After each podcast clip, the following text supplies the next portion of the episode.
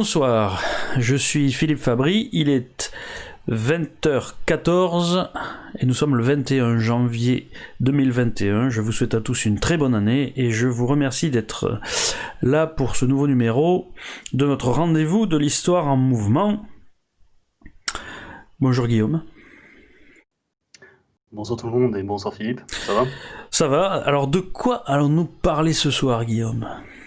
De la Chine, enfin. De la Chine, enfin, enfin, en espérant, en espérant que ça ne, que cette attente exagérée n'aura pas survendu le, sujet, bien sûr. Hein. je pense que nous serons au même niveau de qualité que d'habitude, je l'espère du moins.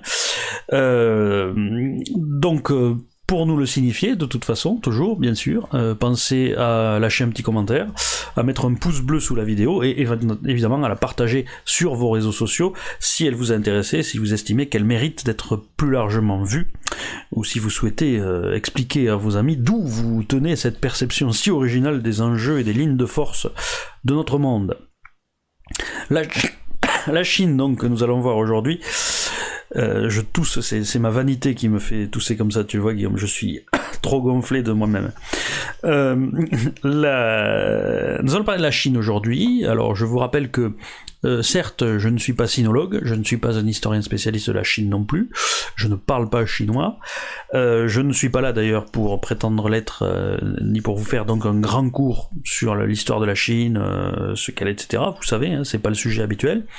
Donc mon idée, c'est de vous donner quelques clés résultant de mes travaux pour interpréter ce qu'on peut savoir de la Chine et pour comprendre euh, où elle va, non pas en fonction de ce qu'elle est elle-même proprement, mais en fonction des catégories euh, historionomiques dans lesquelles elle rentre et auxquelles on, peut l'identifier, euh, et donc en fonction desquelles on peut faire des projections. C'est ça que nous allons faire ce soir, et bien sûr j'aurai comme d'habitude recours à d'autres notions qu'on a vues dans des émissions précédentes, que je vous encourage à aller voir si vous ne les avez pas vues, ou à aller les revoir si vous en avez oublié le contenu. Et d'ailleurs, et même aller voir ta, ta chaîne YouTube où j'isole des extraits euh, de tes émissions, donc des extraits qui peuvent durer de 15 à 30 minutes. Tout à fait. Euh, Guillaume fait un bon travail, notamment pour isoler les aspects, euh, les aspects théoriques qui, qui sont les plus essentiels à avoir en, mémoire, puisque c'est à cela surtout que je fais référence. Et, et c'est un petit peu les bases de, de l'historionomie que Guillaume met à votre disposition par son travail. On le remercie. Et effectivement, en plus, en ces temps de purge un peu aveugle, des réseaux sociaux tous azimuts, euh, avoir euh, accès, avoir dans vos abonnements les deux chaînes sur lesquelles figure cette émission, euh, c'est toujours mieux. On ne sait jamais s'il y en a une qui saute, vous saurez toujours où me retrouver, ainsi que sur mes réseaux sociaux, bien sûr comme d'habitude. Est-ce qu'on a d'autres choses à dire avant de commencer, Guillaume? Bon, tu peux continuer. Euh, eh bien alors nous allons parler de la Chine euh, sous un prisme notamment qui est le, le schéma que je lui applique en particulier pour voir quelle sera son évolution géopolitique, géostratégique dans les années qui viennent, qui est ce que j'ai appelé le syndrome de la puissance montante et nous allons descendre aux archives pour euh, voir de quoi il s'agit exactement.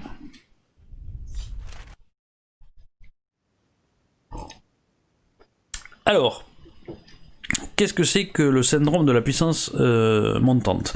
Qu'est-ce que j'appelle une puissance montante? Ce n'est pas juste une puissance qui émerge et qui devient plus puissante alors qu'elle ne l'était pas avant. Ça, ce serait trop facile. Euh, non, c'est un concept un petit peu plus précis que, que je mets sous cette appellation-là qui désigne effectivement une puissance montante, ça il n'y a pas de problème, euh, en pleine construction, euh, qui monte au point de se hisser au rang des plus grandes puissances euh, de son époque, et qui a la particularité d'être à un moment donné l'allié de l'impérialiste revanchard de ce temps. Je vous renvoie à la toute première émission de cette, au tout premier numéro de cette émission pour voir de quoi il s'agit. Euh, qui est l'allié à l'impérialiste de son temps, contre la thalassocratie euh, de son temps. La thalassocratie étant une notion qu'on a développée dans, je ne sais plus, on, parle un petit peu d'elle au, fil des, émissions. Je crois que j'en avais parlé notamment dans l'émission sur la chute de la Ve République, parce que c'est un stade d'évolution où j'en parlais pas mal, à propos de l'Angleterre. Donc, en tout cas, la thalassocratie du temps, qui est en proie à la lutte contre un impérialiste revanchard, que j'appelle également un tellurocrate, puisque c'est en général une puissance qui essaie de s'installer essentiellement sur le continent et sur les terres.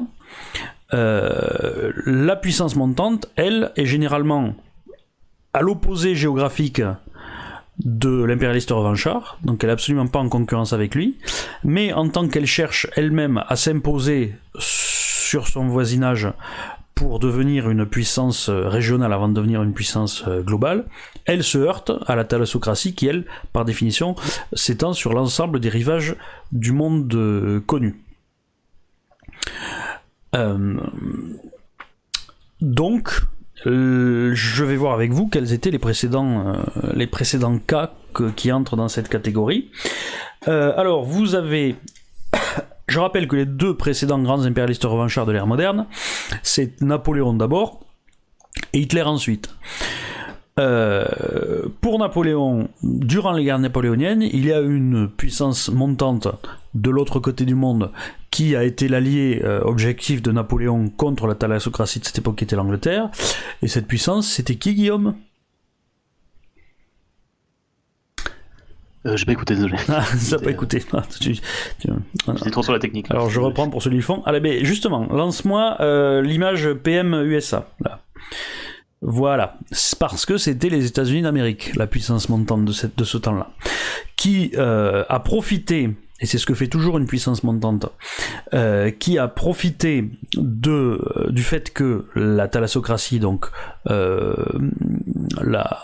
l'Angleterre, était aux prises avec un impérialiste revanchard très euh, coton, hein, qui, était, qui était Napoléon, qui lui coûtait beaucoup de force et beaucoup d'argent, pour essayer de son côté jouer sa propre partition et grignoter au maximum l'espace euh, qui lui est habituellement interdit justement par la présence de la thalassocratie. En l'occurrence, c'est la guerre de 1812, euh, par laquelle les Américains, les jeunes États-Unis d'Amérique, alors on l'appelle souvent la deuxième guerre d'indépendance contre, contre les Anglais, alors ce qui dissimule un petit peu, parce que c'est la, deuxième guerre d'indépendance, parce que l'idée c'était d'expulser totalement l'Angleterre de l'Amérique du Nord en lui prenant le Canada. Bon, c'est une manière un petit peu, euh, un, petit peu hypocrite de présenter cette guerre, qui en réalité était, doit aussi être vue comme une guerre impérialiste des États-Unis sur le Canada, le but étant de conquérir le Canada. Hein, c'était ça l'idée, euh, alors que les, Canadiens ne le voulaient pas. Hein, euh, ils ont toujours été hostiles à ça. Et d'ailleurs, encore aujourd'hui, euh, les, Canadiens défendent leur indépendance face aux États-Unis et il y a toujours cette, volonté de maintenir la, la différence. Donc ça a donné la guerre de 1812 euh, qui dure euh, jusqu'en... J'ai plus la date, hein. il me semble qu'elle se termine en 1816. ce sera à vérifier. Euh, et qui est une guerre euh, qui, qui, qui, qui, a son importance puisque euh, c'est quand même une guerre pendant laquelle Washington sera prise et brûlée par les Anglais. Hein, la, Maison Blanche sera brûlée par les Anglais. 1815. Voilà, voilà, elle termine en 1815. donc après la première défaite de, de, de, de Napoléon. Et, et voilà. Alors, cependant, ça reste limité dans la mesure où euh, c'est une guerre qui se termine par un statu quo, c'est-à-dire qu'en gros, euh, l'Angleterre conserve son Canada et euh, les États-Unis ne, ne, sont pas revassalisés par l'Angleterre, par exemple. Donc ils restent dans une position d'indépendance et ils vont même continuer à se développer ensuite en poursuivant la conquête de l'Ouest, puisque vous voyez, là c'est le territoire américain en 1812, c'est-à-dire après la vente de la Louisiane par Napoléon. C'est pour ça que les 13 colonies sont très fortement déjà augmentées vers l'Occident, vers l'Ouest. Euh, deuxième cas, à l'époque de euh, Hitler, tu peux me mettre la deuxième carte, Guillaume, c'est le Japon, bien sûr. Le Japon, allié de... Qu'est-ce que c'est que ça?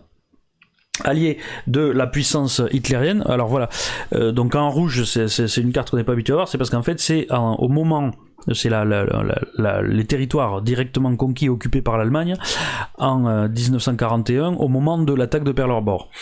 c'est pour ça qu'il n'y a pas le sud de la France, etc. Et j'ai pas mis l'Italie parce que le but c'est pas de figurer les puissances de l'Axe, mais uniquement l'impérialiste revanchard et la puissance montante. Donc la puissance montante c'était le Japon qui depuis longtemps euh, J'y reviendrai après pour faire un parallèle plus net avec la Chine, mais depuis le début de l'ère Meiji, donc en, 1868, euh, avait décidé de se, de se confronter à l'Occident, de faire une modernisation euh, à cadence rapide pour se mettre au niveau de l'Occident et pour devenir une grande puissance comme l'étaient les grandes puissances européennes de l'époque. Donc ça, c'était l'ambition du Japon. Et le Japon euh, et, dans cette configuration-là, la thalassocratie, c'était l'Angleterre, bien sûr, l'Empire britannique, au début de la guerre, et à la fin de la guerre, ce, pouvoir thalassocratique était passé du côté des, Américains.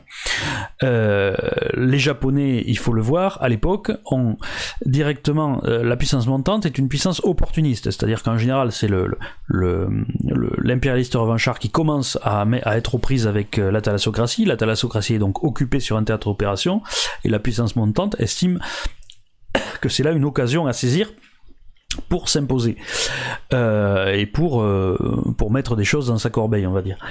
Et le Japon euh, en fait c'est ça qu'il faut bien comprendre pourquoi le Japon a attaqué les États-Unis en 1941 le 7 décembre 1941 attaque de Pearl Harbor. En fait paradoxalement ce n'est pas les États-Unis véritablement que visait le Japon à cette époque. Le, Japon le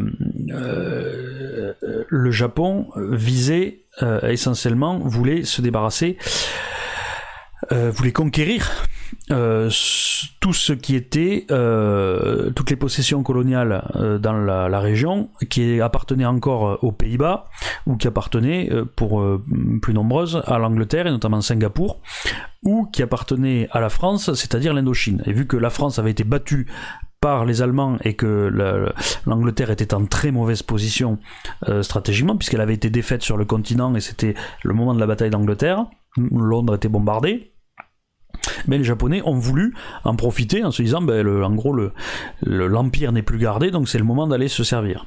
Problème, sur le trajet, il y avait les Américains qui détenaient les Philippines depuis la guerre hispano-américaine de 1898. Donc il fallait aussi s'emparer des Philippines pour aller prendre le reste, pour avoir une continuité stratégique et former ce que les Japonais appelaient la sphère de coprospérité asiatique. Hein. C'était un petit peu comme les Chinois aujourd'hui, ça paraît très inclusif, très sympa, alors que ça l'était, euh, ça moins. Bon, et en plus il y avait des tensions depuis quelques années parce que du fait de l'invasion de la Chine par le Japon, je vais y revenir, euh, le Japon était très mal vu par les Américains qui avait mis un embargo pétrolier sur le Japon et qui donc lui rendait nécessaire de se créer lui-même une route pour avoir accès à des pétroles par exemple au euh, Moyen-Orient euh, voilà. Donc euh, le Japon, c'est la puissance montante de son temps qui a tenté, qui a profité donc de l'affaiblissement de l'Empire britannique pour se, pour se lancer. Mais on a aussi des cas qui sont un petit peu plus anciens.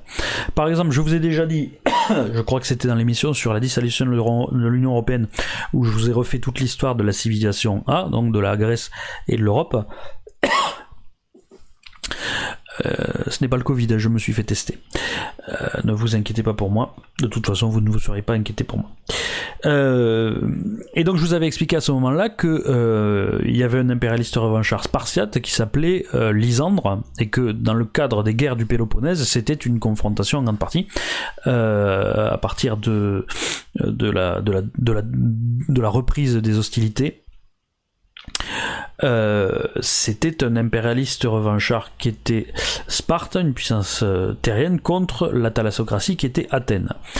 Et euh, à cette époque-là, il y avait une puissance qui se développait en Sicile, Syracuse, qui était le principal fournisseur en blé de Sparte.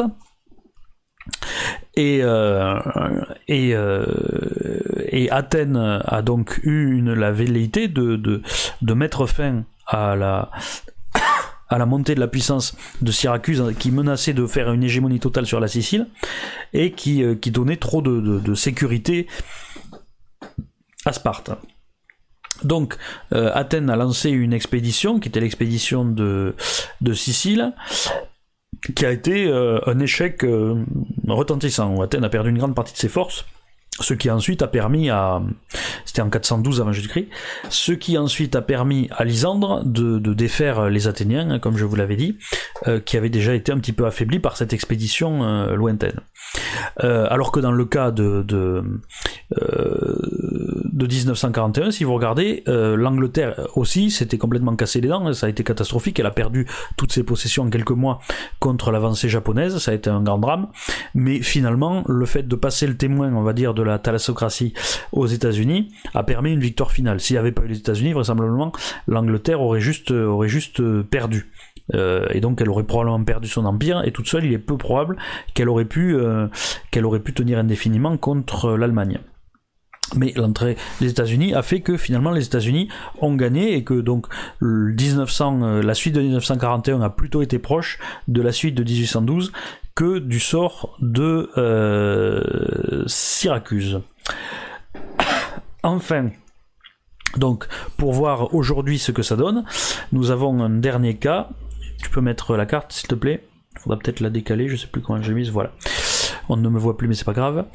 Euh, euh, au moins, vous voyez bien le parallèle entre, tous ces cas.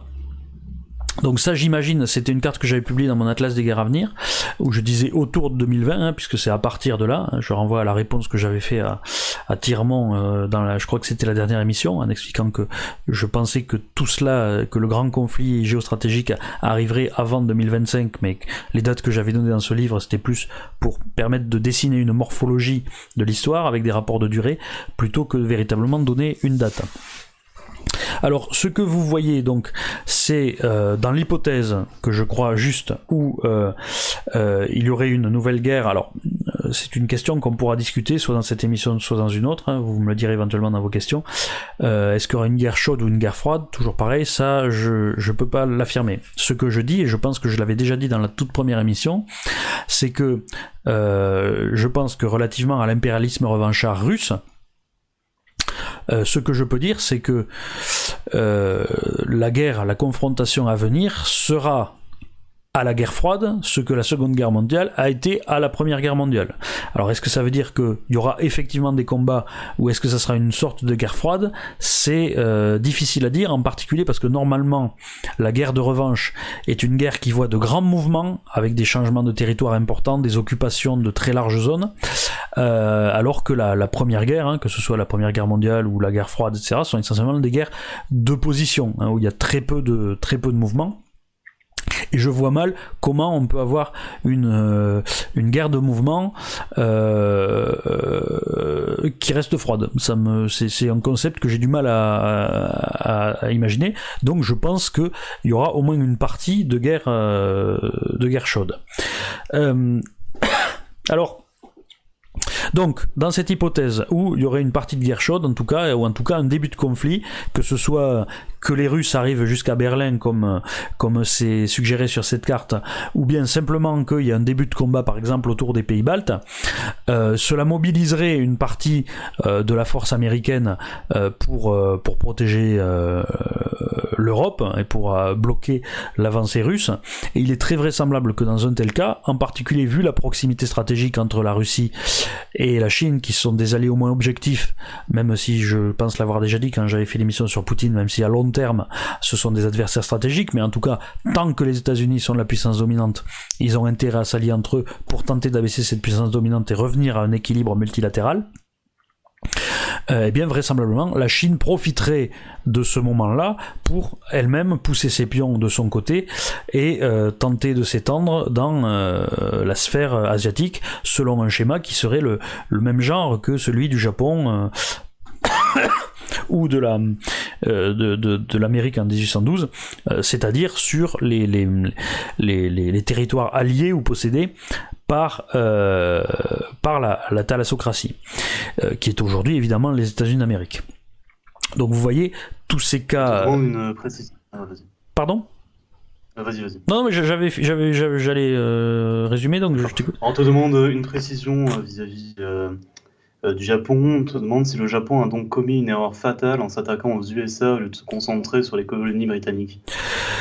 Euh, alors je, je, je pense qu'ils n'avaient pas le choix. Euh, qu'à partir, s'ils voulaient prendre les colonies britanniques, euh, déjà si vous regardez la carte tout simplement, vous voyez que les Philippines ont quand même une position stratégique de, de manœuvre en position centrale sur l'ensemble le, de l'air qui a été dominé par le Japon.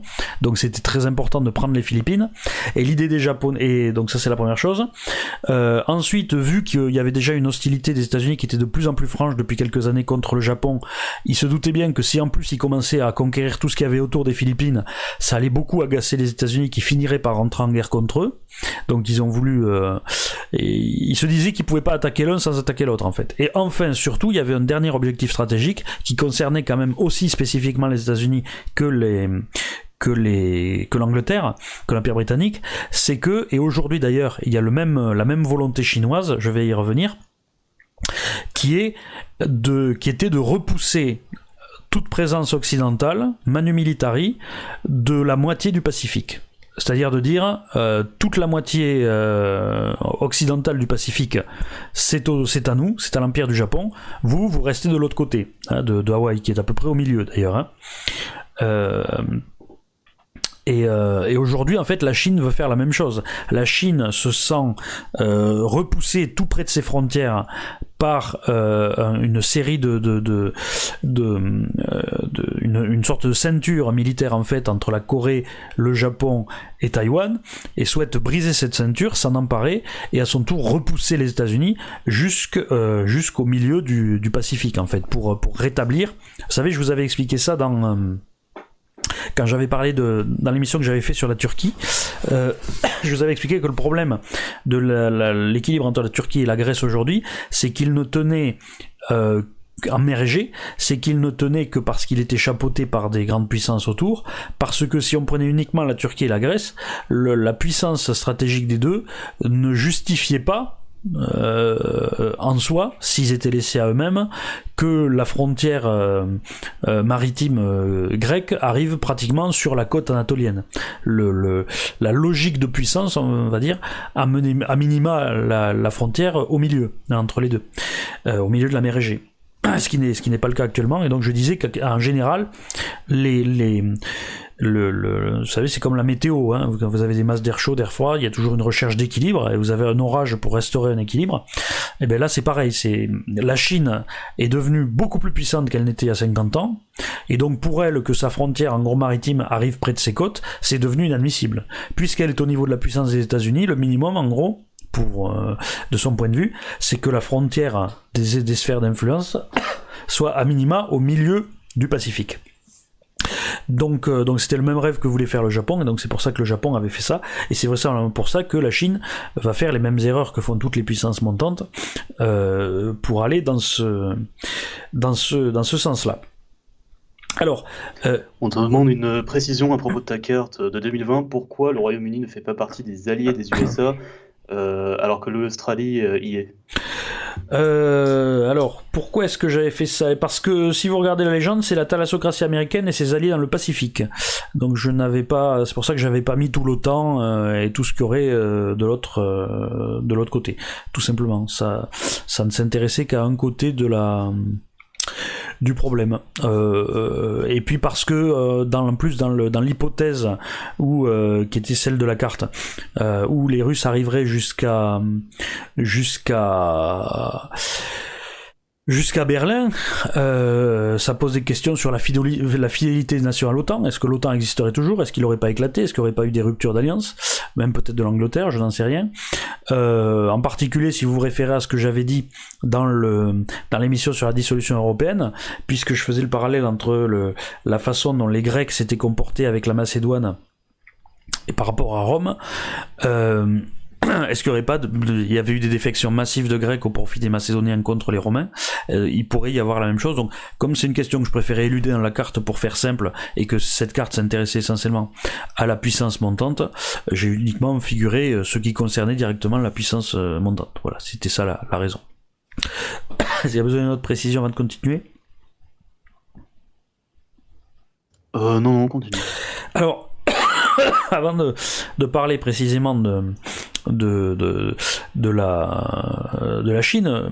Simplement, donc je pense que la, puissance montante, vous avez compris, c'est un concept qui est relativement simple, mais qui, je pense, est, opératoire, en particulier parce qu'on a quand même des cas euh, assez nets qui montrent ce, qui montrent ce, cheminement. Si vous voulez voir un, un cheminement interne aussi, alors on s'aperçoit que là, il y a quand même une proximité particulière entre la Chine et le Japon, qu'on retrouve un peu moins dans le schéma. Bon, Syracuse, c'est compliqué parce qu'on a, on a peu de données véritablement sur l'histoire événementielle de Syracuse sur la longue euh, et, ça ne colle pas vraiment avec l'histoire des États-Unis. Mais euh, si vous regardez la Chine et le Japon, on est vraiment dans le même rapport par rapport à l'Occident en plus. C'est-à-dire que euh, pour le, autant pour le Japon 1868, c'est le début de l'ère Meiji, c'est-à-dire la, renaissance d'un pouvoir fort au Japon qui va qui veut la modernisation du pays et qui veut un retour de la puissance après une relative humiliation qui était arrivée avec la flotte du Commodore Perry, hein, l'américain.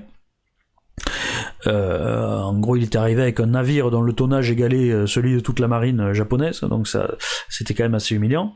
Et donc il y avait eu cette volonté d'imiter les occidentaux, et à partir de là, vous avez eu des bouleversements, des bouleversements politiques et sociaux énormes. Vous avez eu des Japonais qui ont importé des idéologies, des idées, tout en matière technologique de sur tous les plans. Hein. Ils ont importé Rousseau parce que c'était la Révolution française, donc théorie sociale. Ils ont importé la Constitution allemande. En gros, la Constitution allemande, ils l'ont redécalqué de l'Empire allemand, ils l'ont décalqué au Japon. C'était la même chose. Euh, et bien sûr, ils ont importé les technologies, euh, les systèmes d'éducation euh, à l'école, etc. Donc ils ont tout imité pour se remettre au niveau, en fait. Hein. c'est une transformation totale. Bon, c'est ce qu'ont fait les Chinois aussi. ça a commencé avec la révolution chinoise de, de 1911, mais véritablement la restauration. Après, c'est une longue période de guerre civile et la restauration du pouvoir, du pouvoir central en particulier, c'est c'est avec l'instauration de la République populaire de Chine en 1949 euh, et euh, pareil, bon là ils ont pas importé euh, Rousseau, mais ils ont importé Marx et ils ont imité les technologies américaines, en particulier à partir de Deng Xiaoping. Ils ont imité le mode le mode économique capitaliste tout en restant très très contrôlé par l'État parce que tout comme le Japon à l'époque, ce n'était pas une une démocratie. donc ils ont reconstruit leur puissance et ensuite ils ont commencé à grignoter sur les voisins. Oui? On a un don de Sharp, donc euh, merci à Sharp, et qui te pose la question. Euh, Will Chamberlain se posait la question hier de quel pays euh, Joe Biden et Kamala Harris vont-ils envahir en premier? Alors je suis pas sûr qu'ils vont envahir quelqu'un. très honnêtement, hein, je sais qu'il y a l'idée Biden veut la guerre, etc. Je pense pas qu'ils vont envahir. En revanche, il y a une chose que je dis depuis depuis longtemps, depuis depuis depuis 2016 au moins, c'est que euh, au plan géostratégique, il y avait une, division très forte entre, Trump d'un côté et euh, Clinton à l'époque de l'autre, mais aujourd'hui c'est les démocrates qui ont repris ça. C'est que vous savez, euh, à l'époque de la Seconde Guerre mondiale, il s'était posé la question aux, Américains on, s'occupe de qui en premier? Est-ce qu'on s'occupe d'Hitler hein, ou est-ce qu'on s'occupe du Japon? Et la doctrine avait été c'est Hitler first. On s'occupe d'abord d'Hitler, après on finira le Japon militairement, c'est pour savoir à qui on donne la priorité militaire. Et je pense qu'entre Trump et, euh, les démocrates, euh, pour Trump depuis le début, la priorité c'est la Chine, c'est China first. Euh, il faut casser la Chine. et bon, j'avais expliqué un petit peu quelle était sa stratégie sur ce plan-là, qui était en fait une, une ressucée de la stratégie de Reagan contre contre l'URSS. alors qu'inversement, du côté du côté démocrate, l'idée c'est euh, Poutine d'abord. C'est on s'occupe de bloquer Poutine, euh, de sécuriser l'Europe, euh, etc.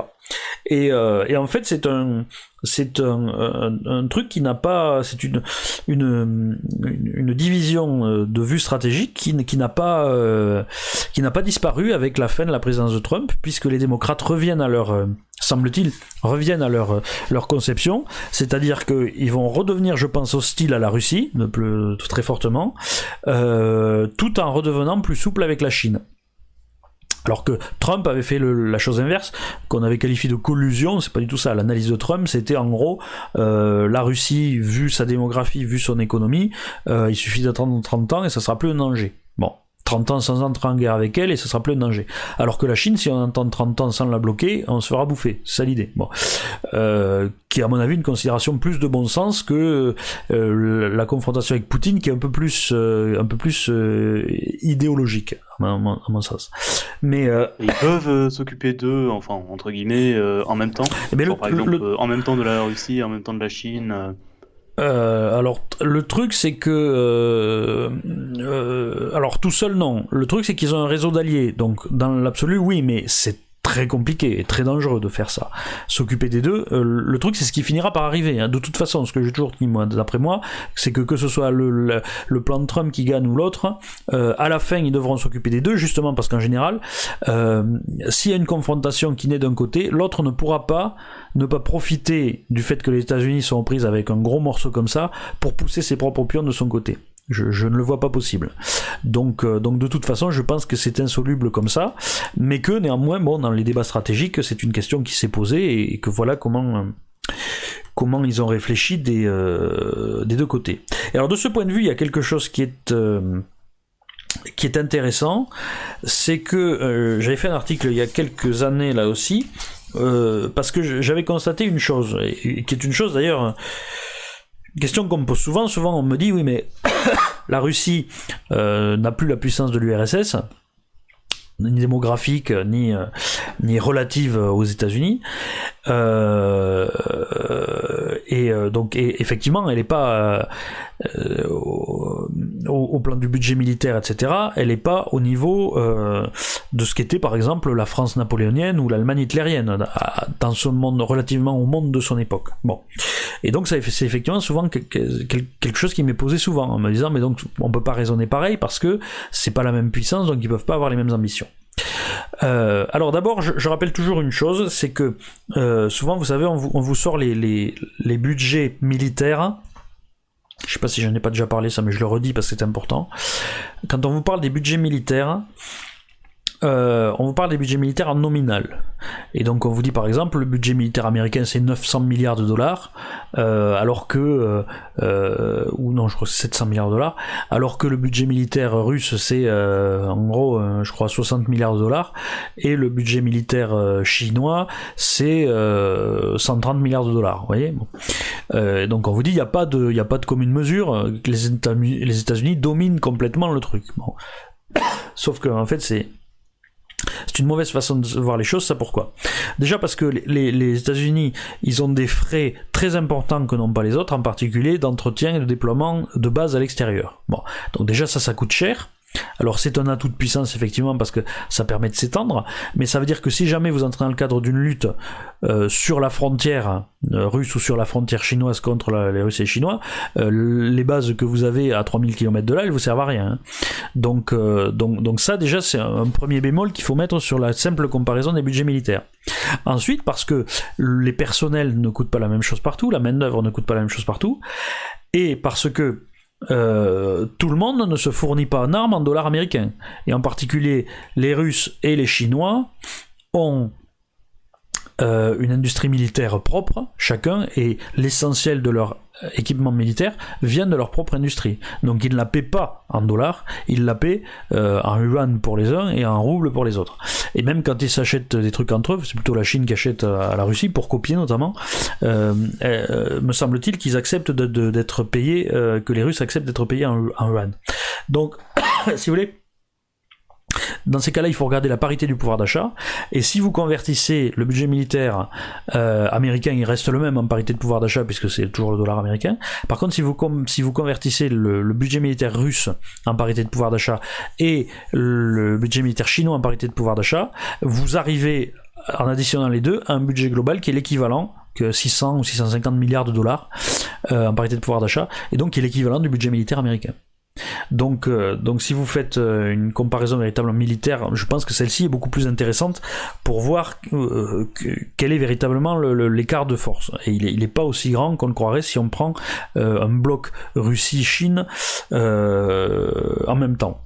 Et d'autant qu'ils sont de plus en plus proches de l'alliance militaire, la Russie et la Chine. Hein. Il y a un très grand exercice qui a été donné, c'était quoi? C'était en 2018, c'était l'exercice Vostok 2018, je crois, euh, où il y a 300 000 personnels qui se sont euh, exercés en, euh, en c'était dans le la région, je crois que c'était un peu au nord de la Mongolie, où on participait énormément de Chinois avec des tanks, tout ça. C'était un exercice interarmes entre les Russes et les Chinois notamment. Donc donc ça, ça a lieu, euh, ça a lieu d'inquiéter. Mais donc et ensuite troisième, euh, je sais pas si c'est la troisième, enfin autre considération qui permet de, limiter cette affirmation là, c'est que euh, on remarque que si vous reprenez depuis 1812, Napoléon, à chaque fois relativement l'impérialiste revanchard est un peu moins fort par rapport à, toujours au monde dans lequel il évolue. Euh, mais la puissance mentale, montante, elle, est plus puissante.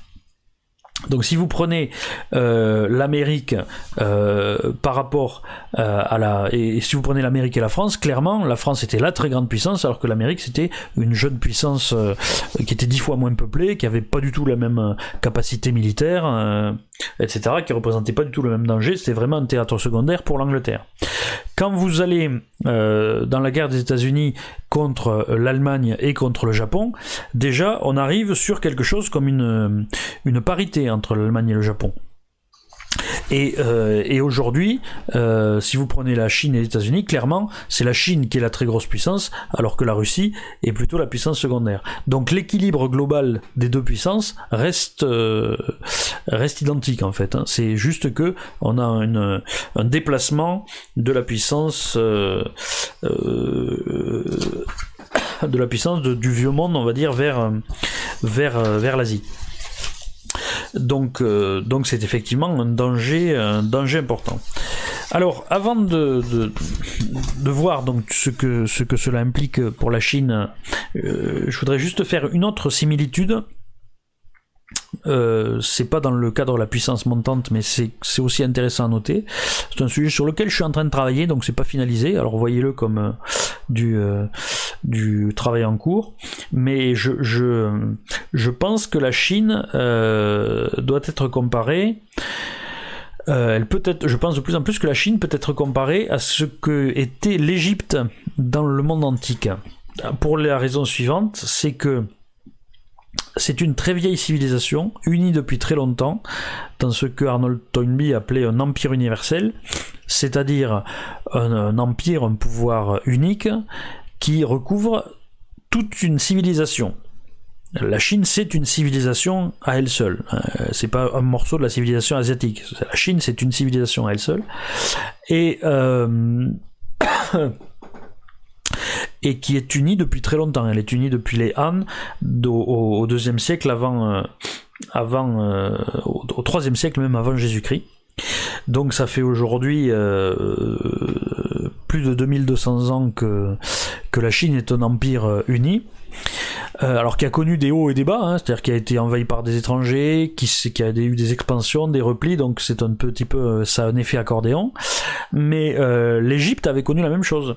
L'Égypte, c'est l'ancien empire, il commence à peu près vers 2700 avant Jésus-Christ, et donc quand on arrive à l'extension romaine au deuxième siècle avant Jésus-Christ, on est sur du 2500 ans, donc c'est le même ordre de grandeur. et euh, on est sur une terre qui a été euh, partiellement, au moins à ses marges, influencée par la civilisation A, hein, dans un cas les Européens, euh, qui ont quand même pris Pékin, hein, les Français et les Anglais ont pris Pékin pendant la guerre de l'opium, et les, Grecs avaient fondé Alexandrie, qui était la capitale de l'Égypte hellénistique. Et l'Égypte était véritablement le symbole de la grande royauté hellénistique. Et, donc ça c'est intéressant, oui, il y a un parallèle entre de l'ancienneté civilisationnelle entre la Chine et l'Égypte. Et euh, autre chose intéressante, c'est que euh, le modèle hellénistique, c'est-à-dire la monarchie hellénistique, hein, cette monarchie despotique absolue des souverains hellénistiques, c'est-à-dire les, les, les, les, descendants des, des diadoques, c'est-à-dire les généraux de d'Alexandre le Grand, qui étaient les Ptolémées en, Égypte, eh bien cette, euh, ces monarchies hellénistiques ont de plus en plus séduit en raison de leur fonctionnement qui se souciait peu des considérations du peuple et qui permettait un fonctionnement des élites entre elles une stabilité, a été de plus en plus bien vu, que ce soit en Grèce ou à Rome. Euh, et c'est notamment ça qui a, qui a, qui a, qui a inspiré euh, l'évolution de la de l'empire en monarchie de plus en plus euh, sur le, le, modèle hellénistique en fait. Et, je trouve ça très intéressant parce que cette séduction exercée par le modèle despotique oriental hellénistique égyptien en particulier, hein, on parle beaucoup des séductions de Cléopâtre sur César puis sur Marc Aurèle, sur, Marc-Antoine, qui étaient donc les, initiateurs de l'Empire romain. Euh, euh, eh bien, le même type de séduction est aujourd'hui exercé sur nos élites euh, occidentales, et j'en ai parlé un petit peu dans l'émission sur le Grand Reset, qui voient dans le système de contrôle chinois, de contrôle des populations, de contrôle des grandes entreprises, de planification, qui voient un modèle qui peut être séduisant pour des élites qui estime de plus en plus que la démocratie c'est pas quelque chose qui fonctionne forcément très bien hein. euh, parce que c'est trop hasardeux c'est trop instable ça menace trop euh, les intérêts euh, oligarchiques en particulier euh, donc de ce point de vue, c'est intéressant. Vous voyez, il y a un autre parallèle, même si, euh, contrairement à, la Chine, l'Égypte n'a jamais été une, très grande puissance dans les derniers siècles de son existence. Face à Rome, euh, elle a été un peu en guerre contre Rome à l'époque de Cléopâtre, mais elle n'était pas aussi puissante que l'était que, peut être considérée la Chine aujourd'hui, relativement aux États-Unis, que elle l'était par rapport à Rome.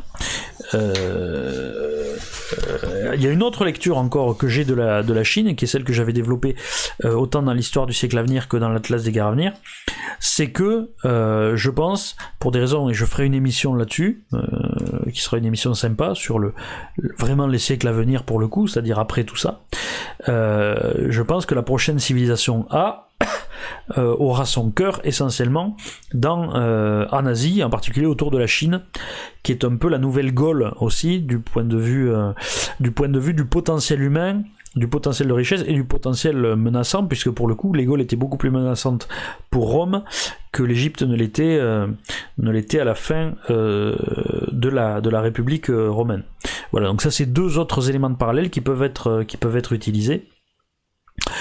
Euh, pour réfléchir à ce cas-là. Mais véritablement, le, meilleur cadre, ce que j'ai de plus complet pour penser tout ça et pour, pour analyser le comportement euh, géostratégique de la Chine, c'est ce syndrome de la puissance montante que je vous ai exposé. J'espère que c'était clair. Et donc, nous allons passer au salon de guerre pour. Euh, pour voir un petit peu, pour voir un petit peu comment tout ça risque d'évoluer.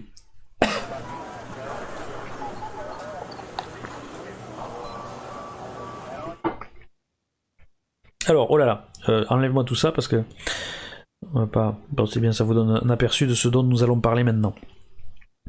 Alors, donc ce dont on va essayer de parler, on va essayer de voir quelle va être l'évolution dans les années qui viennent de des ambitions, des ambitions chinoises.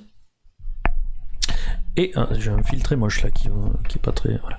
Euh, cette évolution des ambitions chinoises, qu'est-ce qu'elle va qu'est-ce qu'elles vont donner, euh, dans quelle direction elles vont aller, surtout donc, puisque c'est toujours un petit peu l'intérêt de cette émission, j'essaie de vous donner un petit peu, vous faire un peu la météo géostratégique euh, euh, à moyen terme, et donc de, voir quels sont les points qu'il faut surveiller, alors que c'est pas ce dont on parle encore. Hein.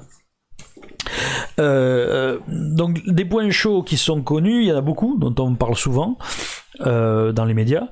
on parle de la Corée, bien sûr, hein, il y a toujours cette idée, et encore il y a quelques années, quand les négociations étaient un peu tendues entre Trump et la Corée du Nord, on disait est-ce que la troisième guerre mondiale commencera là?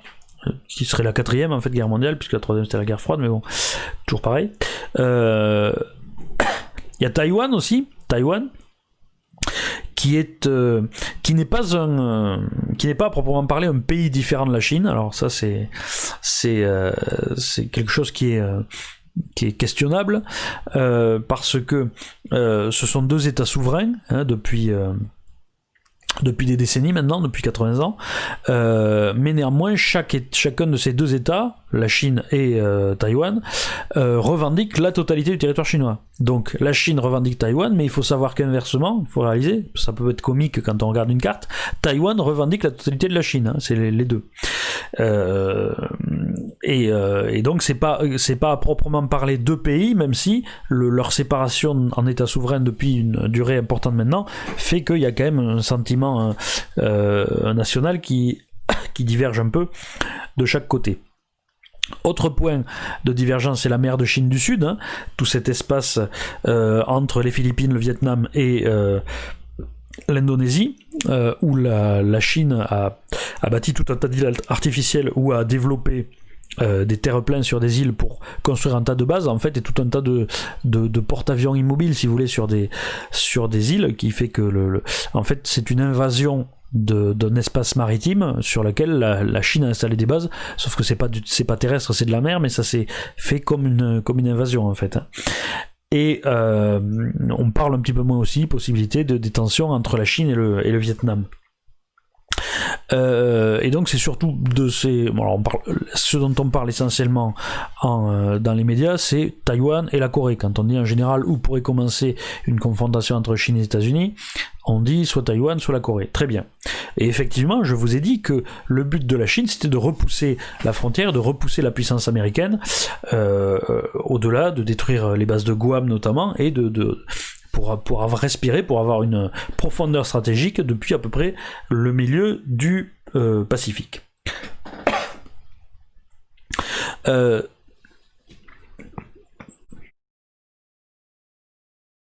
merci infiniment. Euh,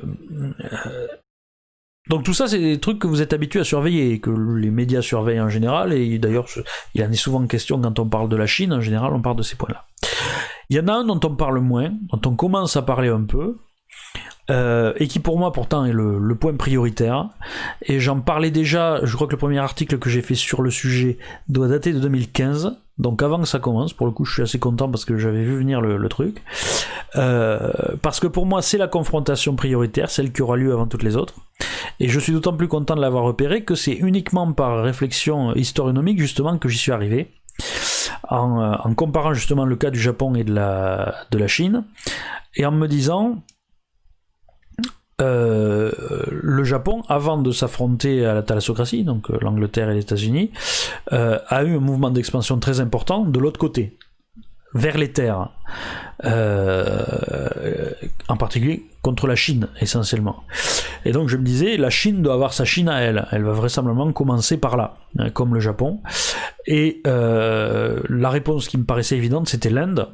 Et donc j'ai commencé à écrire des articles en réfléchissant sur comment et pourquoi euh, la Chine pourrait vouloir euh, s'en prendre à l'Inde et euh, dans les années qui ont suivi, ma vision s'est confirmée puisque il y a eu deux euh, la presse euh, anglophone et chinoise comme indienne parle de stand-off, c'est-à-dire de confrontation, de face à face entre l'Inde et, et la Chine un premier à ce qu'on appelle le DOCLAM, je vais vous en parler en 2017, et un autre qui est encore en cours et qui a commencé au mois de d'avril-mai dernier, euh, très important, euh, au, euh, au Ladakh.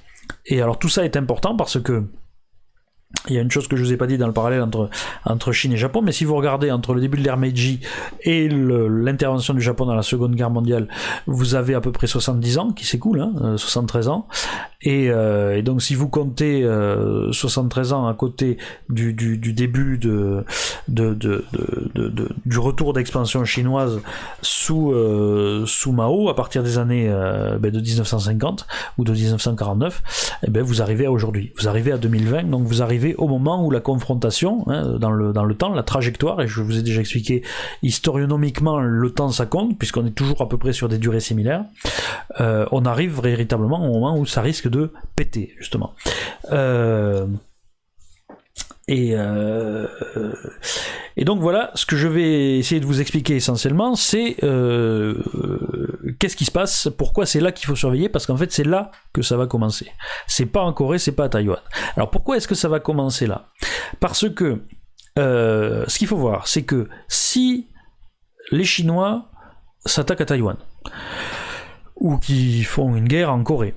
Ils savent que ça les mettra immédiatement en confrontation avec les États-Unis, qui interviendront.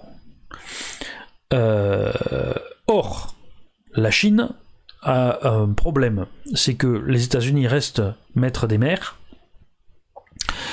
et que avant, et que si euh, dans cette situation elle s'attaque aux États-Unis, euh, elle sait que stratégiquement elle va être en très mauvaise position parce qu'elle risque d'être coupée notamment de ses réserves de pétrole et on ne peut pas faire la guerre sans pétrole. Donc, la première chose que doit faire stratégiquement la Chine, elle ne s'attaquera jamais à Taïwan, elle n'essaiera pas de reprendre Taïwan avant d'avoir atteint cet objectif-là, c'est de sécuriser ses approvisionnements. Et la sécurisation de ces approvisionnements passe par une confrontation avec l'Inde et je vais vous expliquer pourquoi. Alors, première carte, s'il te plaît. Euh, euh, voilà, les deux premières cartes. Mets-moi les deux premières, ça sera pas mal.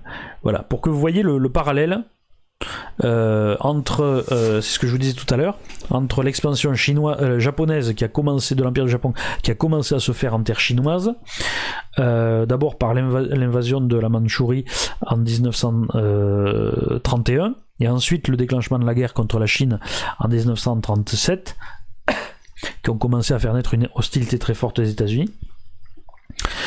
Euh, et qui d'ailleurs ont entraîné euh, un embargo américain sur le pétrole. Hein, on est exactement sur les mêmes motifs stratégiques. Et de l'autre côté, vous avez la Chine, elle, qui a commencé à, euh, à envahir un espace maritime euh, donc la mer de Chine du Sud, euh, en particulier pour essayer de sécuriser. Vous voyez, il y a les grandes routes maritimes et vous voyez qu'elles passent par cette région-là. Le problème, c'est que autant la Chine arrive à contrôler ça, cette mer de Chine du Sud, autant les détroits de Malaisie, en particulier ce qu'on appelle le droit de Malacca, c'est là que vous avez le petit nœud en dessous de la Malaisie, euh, est toujours contrôlé par les, par les Américains. Donc, donc les, et c'est par là qu'arrive notamment le pétrole du Moyen-Orient en Chine. Hein. Donc, le but des Chinois, c'est de trouver une alternative. Alors, tu peux me sortir le collier de perles, s'il te plaît?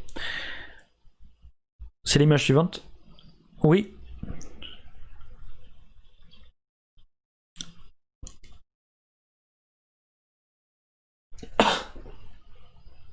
C'est ça la question?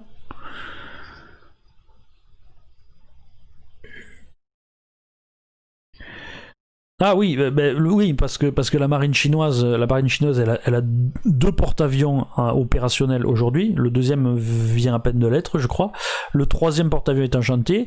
Les et ce sont des, des porte-avions qui sont pas énormes. Ce sont même pas des catobars, c'est-à-dire qu'ils n'ont pas de, de catapulte à vapeur. Euh, c'est-à-dire qu'ils envoient des avions qui ont moins de carburant, qui ont moins d'armement, et donc euh, donc ils, transportent moins d'avions, et les avions qu'ils envoient, euh, ils sont moins de carburant et moins d'armement, donc ils ont moins de rayons d'action, ou ils ont moins d'armes, enfin moins efficaces quoi. Donc, alors que les Américains, ils en ont 12, euh, ils peuvent toujours en mobiliser 6 en face euh, de la, de la Chine, et ils peuvent compter sur l'appui en mer de Chine, dans l'océan Indien, euh, des Indiens par exemple, et aussi de l'aide de la marine française, de la marine australienne, de la marine britannique, donc la Chine fait pas le poids pour affronter tout ce monde en même temps et la marine japonaise qui est de plus en plus puissante aussi, euh, parce que même si le, la constitution japonaise bride la capacité, euh, je crois, à 2,5% du PIB maximum euh, de, de, développement militaire, quand vous avez le PIB du Japon, ça fait quand même une force impressionnante.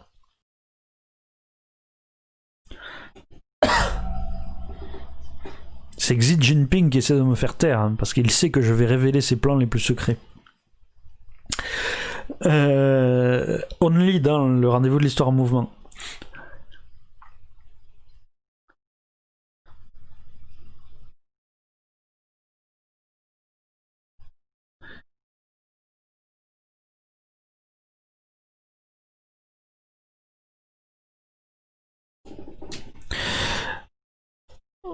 Voilà, donc je disais que, outre de déjà la marine américaine a que déjà la marine américaine a beaucoup plus de porte-avions, euh, donc c'est ça le plus important, et plus efficace, et qu'en plus elle est alliée à toutes les grandes marines du coin, et donc euh, il y a quand même une forte disproportion, même si la Chine est capable de se, de se défendre. Euh, en particulier près de ses côtes, parce qu'elle a des gros régiments de missiles.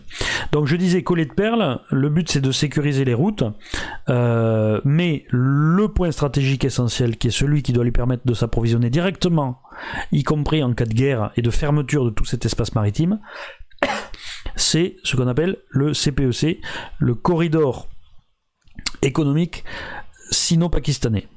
Euh, euh, qui est, ce, vous voyez, c'est ce trait noir qui passe dans le Pakistan, qui est un ensemble de routes, de chemins de fer, qui débouche directement sur le port de Gwadar, qui doit permettre d'avoir un accès quasi direct au pétrole euh, venant des pays euh, du Golfe, et en particulier euh, de l'Iran, où la Chine a décidé il y a quelques mois d'investir, je crois, plus de 150 milliards de dollars euh, donc en fait ils se sont achetés l'Iran, hein. euh, ils se sont achetés les réserves de pétrole de l'Iran. C'est ça le, stratégiquement c'est ça qui s'est passé. Hein. Euh, et donc l'idée c'est simplement qu'il faut être en contact. Et donc c'est ce corridor pakistanais qui doit permettre donc à la Chine d'avoir un accès direct au pétrole, y compris en cas de guerre contre les États-Unis. Et donc cette guerre contre les États-Unis n'arrivera que le jour où la Chine estimera avoir sécurisé CETA jamais la, guerre est provoquée qui va venir le truc. Mais euh, euh, c'est ça qui est important. Donc c'est que la, priorité de la Chine, euh, c'est alors certes sa priorité stratégique, son rêve stratégique, c'est déjà de reprendre Taïwan, mais pour ça il faut se préparer et pour se préparer, il faut avoir une préparation stratégique.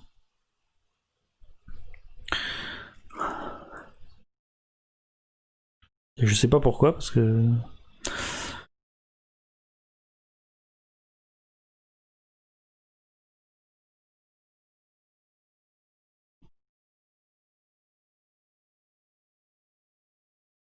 j'en ai trop dit.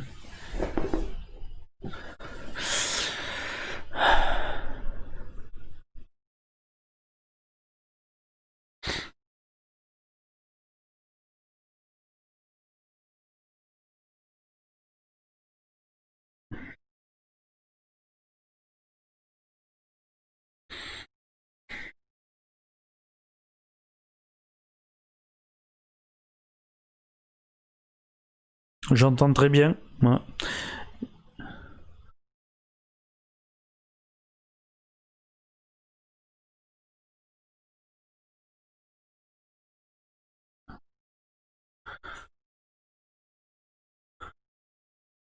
Ah, ça revient. Donc, euh, donc c'est ça la, priorité stratégique, c'est de préparer euh, en amont. En fait, c'est ça que fait la Chine. Elle prépare une grosse confrontation stratégique, euh, et pour ça, il lui faut un accès direct. Comme elle n'a pas la maîtrise des mers et qu'elle ne l'aura vraisemblablement pas par la guerre, elle veut ce corridor indo-pakistanais qui s'habille notamment à travers le, grand projet de, des routes de la soie, qui est la projection stratégique chinoise en Asie centrale, qui vise surtout à faire tomber dans des trapadettes tout un tas de pays pour se les assujettir, hein, les vassaliser. toujours pareil, le but c'est de ne pas avoir d'ennemis dans le dos. Hein, on fait passer ça pour essentiellement le, transfert économique vers l'Europe, etc. Mais il faut savoir que jamais, euh, ce, transfert par voie de terre ne pourra compenser le, le trafic maritime. Hein. C'est pas possible en volume. Euh, il faudrait en gros qu'il y ait des trains chinois qui arrivent toutes les 10 secondes en Europe euh, pour, pour satisfaire le, même flux que ce qui passe aujourd'hui par les mers. Donc en fait, la réalité c'est que la Chine veut ne pas avoir d'ennemis dans son dos, et euh, elle veut sécuriser ça. C'est vraiment la priorité des priorités en vue d'une confrontation avec les Américains. Simplement, le problème, et vous allez le voir, c'est qu'on va regarder une autre carte. Mets-moi la carte du Ladakh, s'il te plaît. Le problème, c'est que, vous voyez, le euh, corridor économique Chine-Pakistan, il passe par où?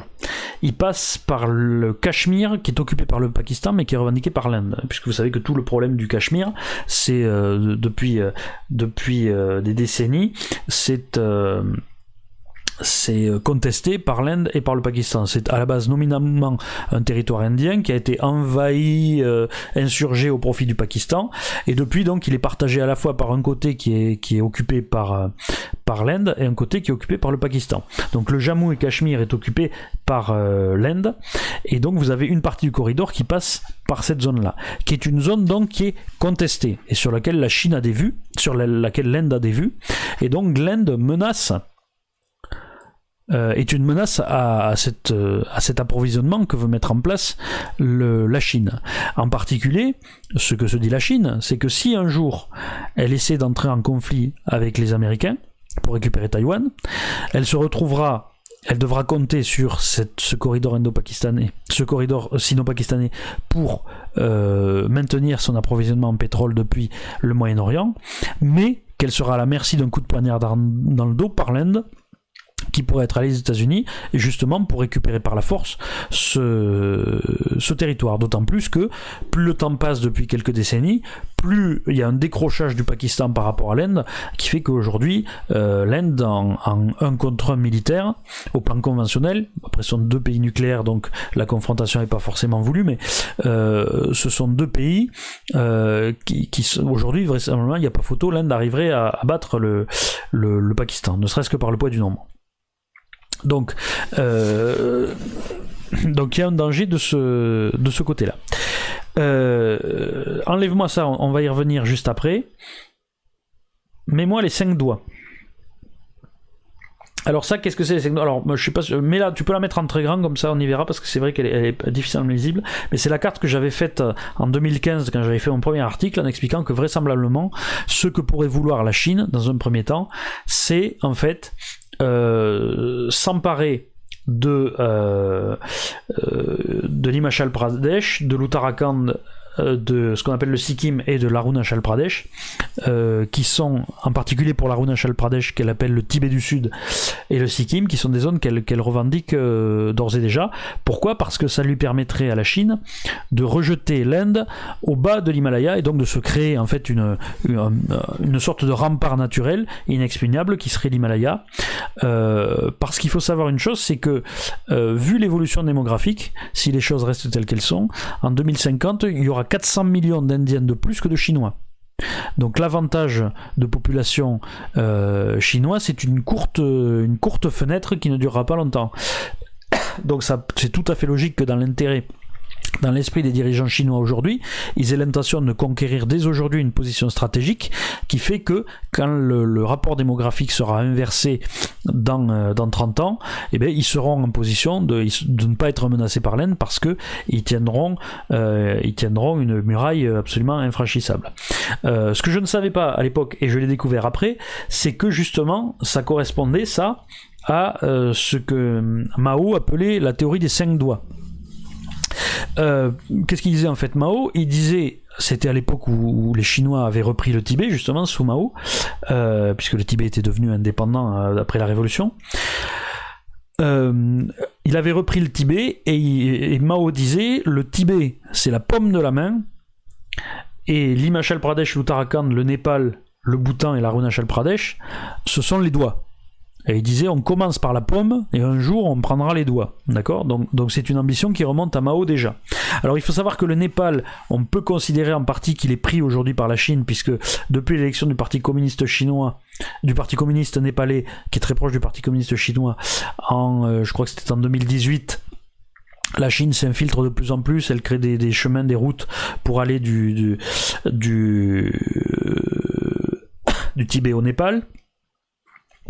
Euh, dans l'Arunachal Pradesh, d'ailleurs en ce moment la presse en parle pas mal, la Chine commence à construire des villages pour, euh, pour coloniser en fait, et ça agace beaucoup les, les Indiens. Et, euh, et, de manière générale, sur toute la frontière tibétaine, la Chine construit des infrastructures pour obtenir un avantage, un avantage stratégique. Alors, à propos du Sikkim que vous voyez là, ça c'est important. tu peux me mettre Siliguri s'il te plaît? C'est à cet endroit-là que... Oui.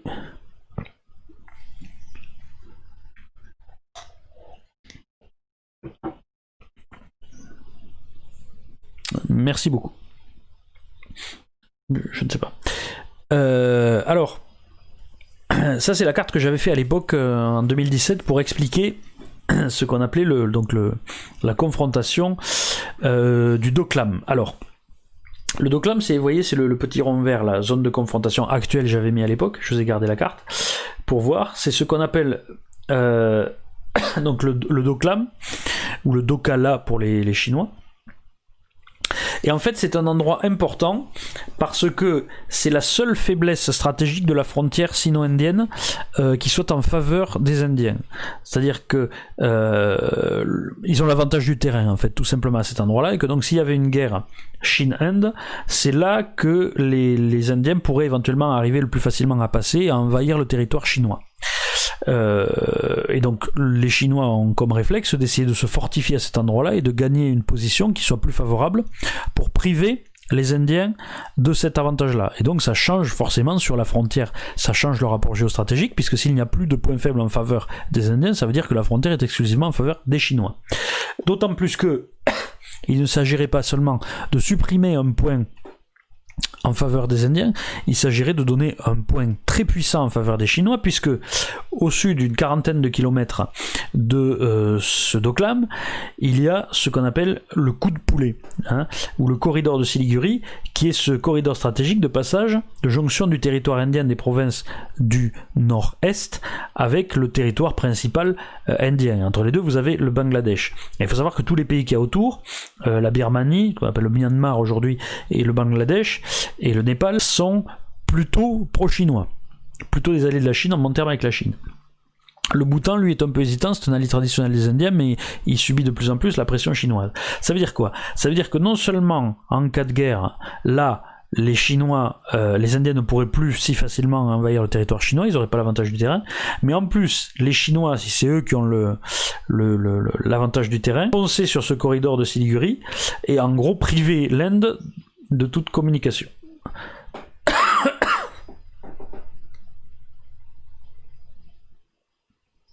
Je dévoilerai tous vos plans, monsieur Xi, euh, permettrait à l'Inde de euh, couper le contact, permettrait à la Chine de couper le contact de l'Inde entre euh, ces provinces du nord-est et, et, le reste du territoire.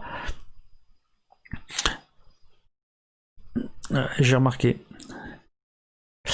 et donc ça, ça permettrait ça permettrait de, ben, tout simplement d'exercer un chantage terrible sur l'Inde.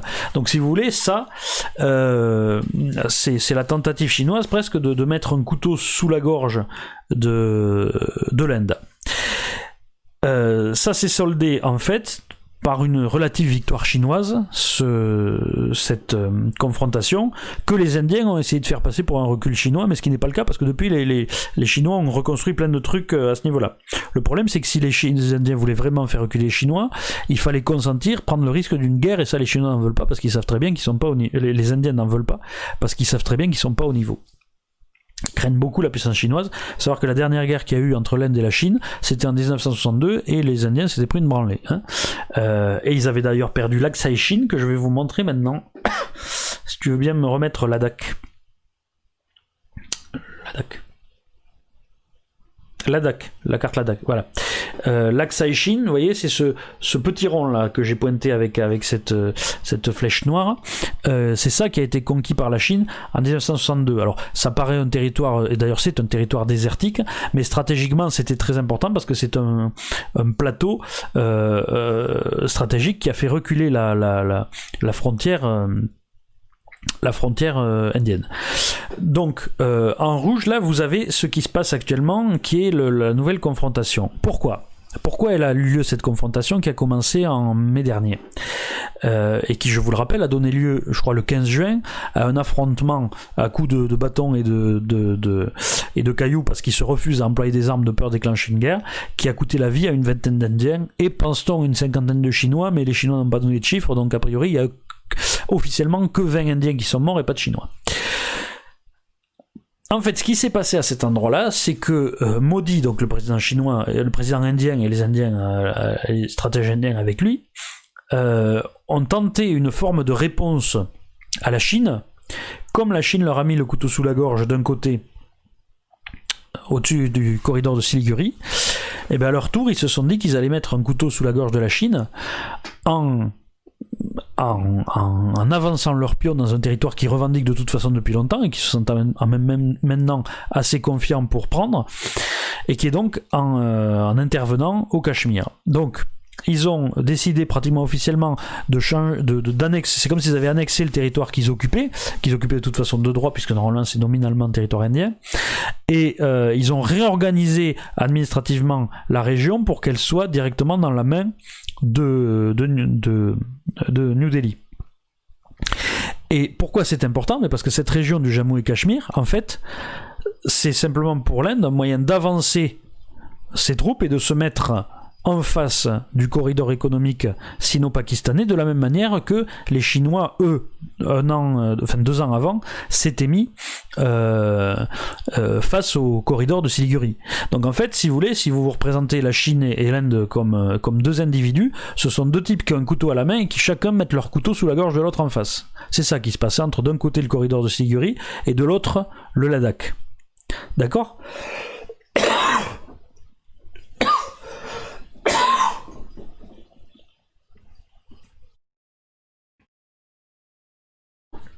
Alors ça c'est toujours le grand mystère parce que euh, il, faut se souvenir qu'il y a déjà eu une on a un exemple de guerre qui a eu lieu entre deux puissances atomiques euh, et une vraie guerre avec des combats, c'est ce qu'on appelle le conflit de Kargil entre le Pakistan et l'Inde en 2001, euh, qui avait déjà leurs armes nucléaires et qui a donné lieu à un affrontement en montagne une guerre chaude, hein, mais qui restait un affrontement de montagne. C'est-à-dire qu'il n'y a pas eu véritablement d'invasion d'un pays ou de l'autre, et donc, comme c'était des combats de montagne, eh, ça restait limité, on va dire, à la capacité d'avancer ou de reculer, et ça restait limité en matière de menace des intérêts vitaux, et en plus, c'était dans un territoire qui est officiellement contesté, puisque c'était au Cachemire, et donc, il n'y a pas eu d'affrontement nucléaire.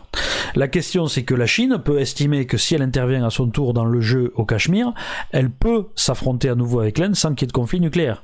Euh, se disent, euh, les Chinois peuvent se dire que s'ils vont jusqu'à la confrontation militaire euh, pour ce qui est des cailloux, parce que c'est une des zones les plus inhospitalières du monde, même pour se battre, c'est l'enfer là-bas. On est à 4 ou 5 000 mètres d'altitude, ça veut dire que les gens que vous allez faire se battre à cet endroit, faut les faire venir 15 jours avant pour s'acclimater, parce que pendant 15 jours, ils ont des maux de tête, ils vomissent, euh, parce qu'on respire mal, ça manque d'oxygène.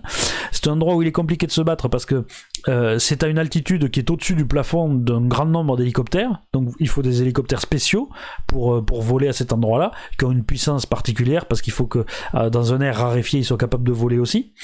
donc c'est véritablement, c'est le pire endroit pour se battre hein, sur la Terre. Hein à part peut-être l'Antarctique, mais euh, euh, voilà, c'est, il faut, se rendre compte, euh, faut se rendre compte de ça.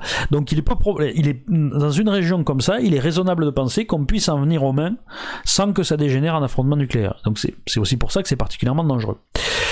Et, et donc les, les, les, les, Chinois ont bien compris, ils savent que c'est dangereux, de laisser les, les, Indiens s'installer ici parce que ça met en péril toute leur construction stratégique en vue de, je le rappelle, de conquérir Taïwan hein, et, de, et de repousser, ce qui est leur grand projet stratégique, de repousser les Américains hors de la sphère asiatique en fait, hein, pour être devenir eux l'hégémon en Asie et, laisser euh, laisser, euh, laisser les Américains régner sur les Américains en gros et laisser Poutine régner sur, euh, sur l'Europe. les Chinois, eux, voulant régner depuis l'Afrique jusqu'à jusqu'à l'Australie. Hein.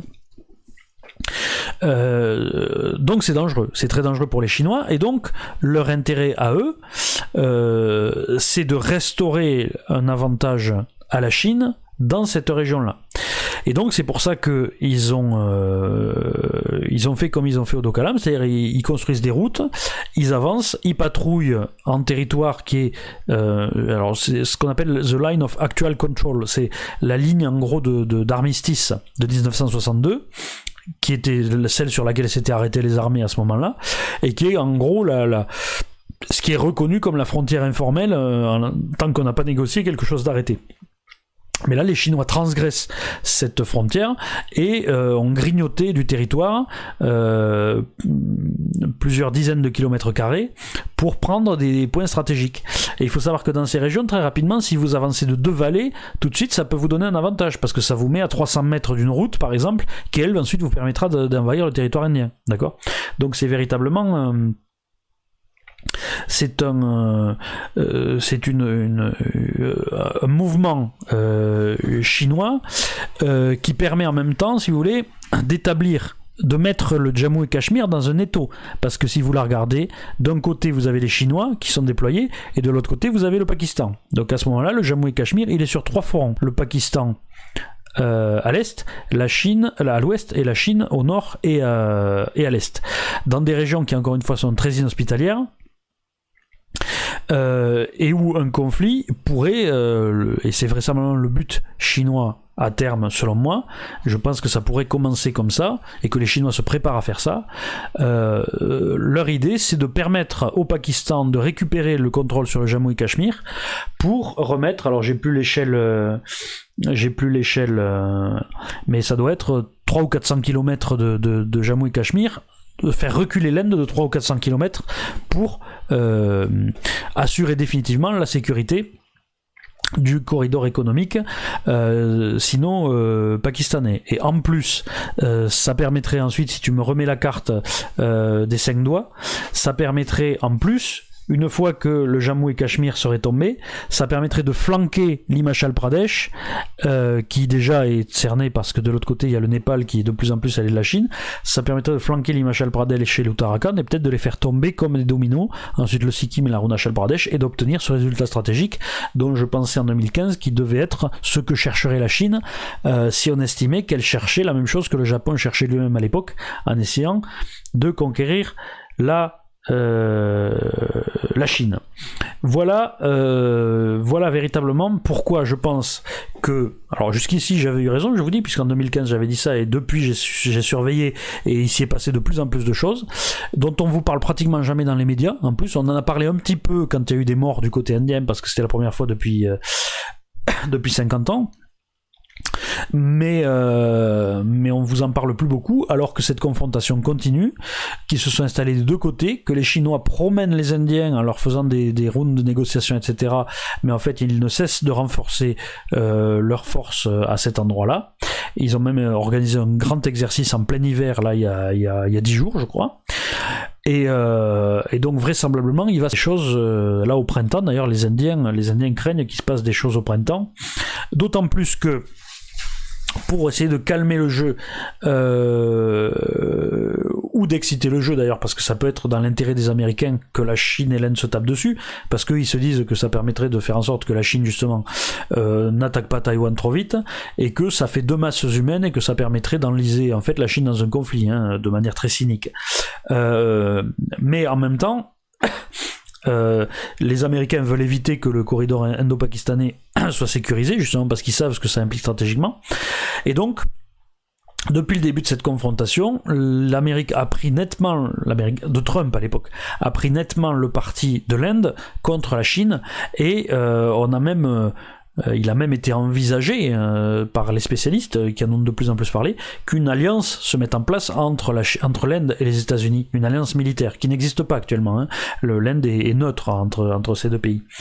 et, donc ça, il est tout à fait possible que vu la manière dont, semble-t-il, les démocrates ont, j'en ai parlé plus tôt dans l'émission, pas une sympathie pour la Chine, mais ne la voient pas comme un danger vers lequel il faut aller vers la confrontation tout de suite, qui sont plutôt dans l'apaisement, euh, peut-être que ça va redonner justement de l'air à la Chine pour s'en prendre aux Indiens, ou en tout cas qu'ils se sentiront enhardis euh, de ce point de vue-là.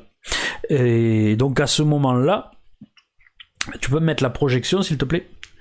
Ce que j'appelle euh, voilà. Ça c'est ce que j'avais mis dans le euh, dans mon atlas des guerres à venir où j'envisageais à ce moment-là ce qui se passerait. C'est que euh, en, voyant ce qui avait été l'extension maximale du Japon et ce qui pourrait être l'extension maximale de la Chine alors on peut le discuter hein, c'est juste pour vous donner un ordre d'idée.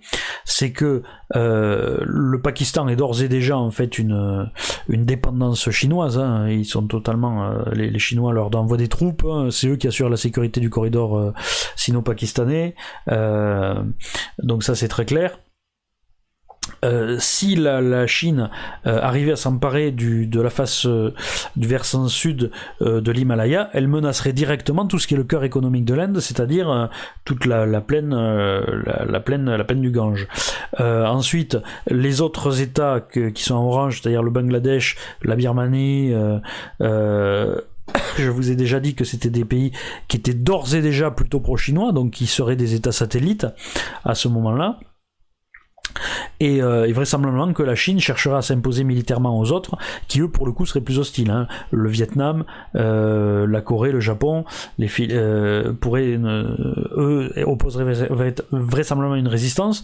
On peut se poser plus la question à propos de la Malaisie ou même des Philippines, hein, puisque le président Duterte déjà a joué beaucoup le, le souffler le chaud et le froid et a montré des sympathies envers envers la Chine. Alors est-ce que c'était juste un jeu pour essayer d'obtenir des choses des États-Unis ou est-ce que c'est un véritable changement stratégique?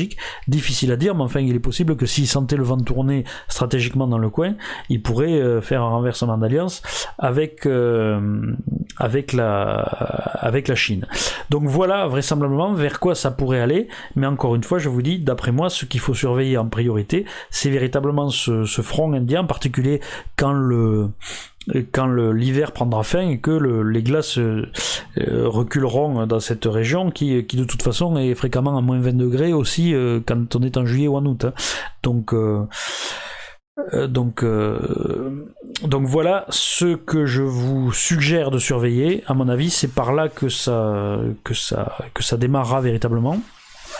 Et d'ailleurs, euh, dans mon atlas des guerres à venir, je crois que je l'avais dit dans la toute première émission, euh, j'imaginais que la guerre dans le coin commencerait par un conflit entre euh, l'Inde et le Pakistan, dans lequel ensuite la, la, la, Chine viendrait, prendrait le parti du Pakistan et en profiterait pour, pour essayer de rabaisser et de réduire la puissance indienne. Ce qui s'est passé, puisqu'en réalité la confrontation a commencé en est-ce que c'était en 2018 ou c'était début 2019 qui a eu ce, grave attentat euh, euh, islamiste contre des militaires, un bus militaire indien au Cachemire, euh, auquel l'Inde a répondu par un bombardement d'une base, d'un camp d'entraînement terroriste au Pakistan. Et il y a eu un, combat aérien, ce qui, est, quelque chose de très rare, hein, euh, ce qui est, c'est vraiment les prémices d'une guerre en général, un combat aérien entre avions euh, indiens et avions pakistanais, je crois qu'il y en avait euh, une dizaine de chaque côté ou un peu plus, donc on était sur un affrontement d'ampleur ça ça ça n'est pas allé plus loin euh, mais ensuite il y a eu l'escalade avec la manœuvre de Modi que je vous ai dit le changement de statut du Jammu et Cachemire. Et depuis on peut estimer que la Chine est intervenue dans le dans le conflit depuis qu'elle a pris position sur le Ladakh et ça peut aller un petit peu plus loin. Donc là aussi c'était une, une prévision je pense qui euh, pour le coup est tombée euh, est tombée juste. Voilà ce que je pouvais vous dire là-dessus. C'est quelques clés que je pouvais vous donner sur la situation stratégique de la Chine. Et on a une question de Jean Echo sur quels alliés sûrs l'Inde peut-elle compter? Euh, ben elle en a plus tellement en fait, c'est ça le problème, c'est que euh, traditionnellement le, le, le, Népal en était un qu'elle a perdu. Euh, la, la, Chine a réussi un à un à isoler l'Inde de tous ses, ce qui étaient ses alliés euh, dans la région, et donc il y a, y y a l'Inde est relativement isolée. Alors elle est en train de développer ce qu'ils appellent les quads c'est-à-dire une sorte de, d'alliance euh, ou en tout cas de partenariat avec l'Australie, le Japon euh, et je pense que le quatrième c'est les États-Unis euh, pour faire comme ça une sorte de containment hein, de de la Chine en réponse justement à ce qui se passe depuis le début de la confrontation du Ladakh. Mais sur sa frontière avec la Chine, elle est assez plutôt isolée, elle est même encerclée hein, puisque la Chine commence de plus en plus à envoyer ses bâtiments militaires dans l'océan Indien et euh, il semble que la construction de nouveaux porte-avions en Inde soit aujourd'hui remise en question parce qu'ils se disent qu'ils doivent investir justement dans les forces terrestres plutôt. Donc d'ores et déjà, la Chine gagne en obligeant l'Inde à affaiblir, enfin, vraisemblablement à affaiblir à moyen terme sa puissance maritime dans l'océan Indien et donc en, en, permettant un accroissement relatif de puissance euh, de la Chine. Voilà. Pour les questions suivantes, je pense qu'on peut passer euh, à la séance des questions.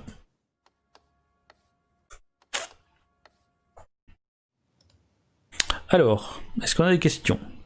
Oui, d'ailleurs, n'hésitez pas à poser vos questions dans le chat, euh, je prendrai le temps de les, de les poser. Et de mettre des pouces bleus, bien sûr, je rappelle. Hein, toujours. Les pouces bleus aussi. Alors, on a une question de Monsieur Genada. que pensez-vous de la théorie de l'attaque de Pearl Harbor provoquée par les USA via le Portugal et ses communications interceptées? Euh, alors, je me souvenais plus qu'il y avait eu un truc du Portugal là-dedans. Euh, je sais que oui, il y a toujours l'idée qu'on aurait laissé faire, euh, que Roosevelt aurait laissé faire parce qu'il voulait entrer en guerre pour, etc.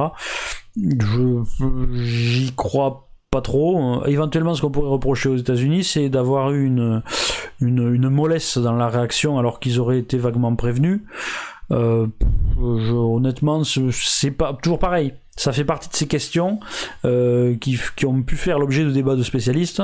Et pour ce que j'en sais, le consensus, c'est que, euh, en gros, il y avait des renseignements, euh, mais qui ont été ignorés plutôt par, euh, par défaillance du service que par, euh, que par une volonté de, de laisser se créer, de laisser se perpétrer une attaque, en fait. Hein. c'est plutôt ça. Ce qui, qui correspond, qui correspond à l'adage qu'il faudrait toujours répéter, qui est qu'il ne faut jamais attribuer à la malveillance ce que l'incompétence suffit à expliquer. D'accord on a une question de Jean Eco. Est-ce que le vieillissement de la population chinoise va porter préjudice à la Chine à moyen terme?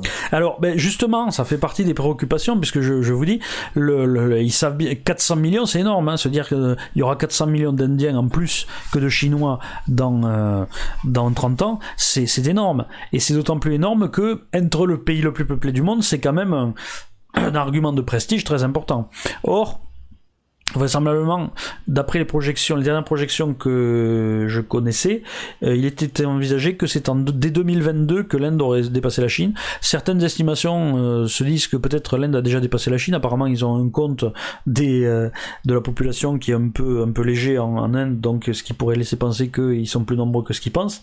Mais oui, c'est important. Mais alors, il y a autre chose qui est important, outre le vieillissement, c'est que inversement, aujourd'hui en Chine il y a euh, sur les 15, euh, les 15-34 ans, il y a 20 millions d'hommes de plus que de femmes.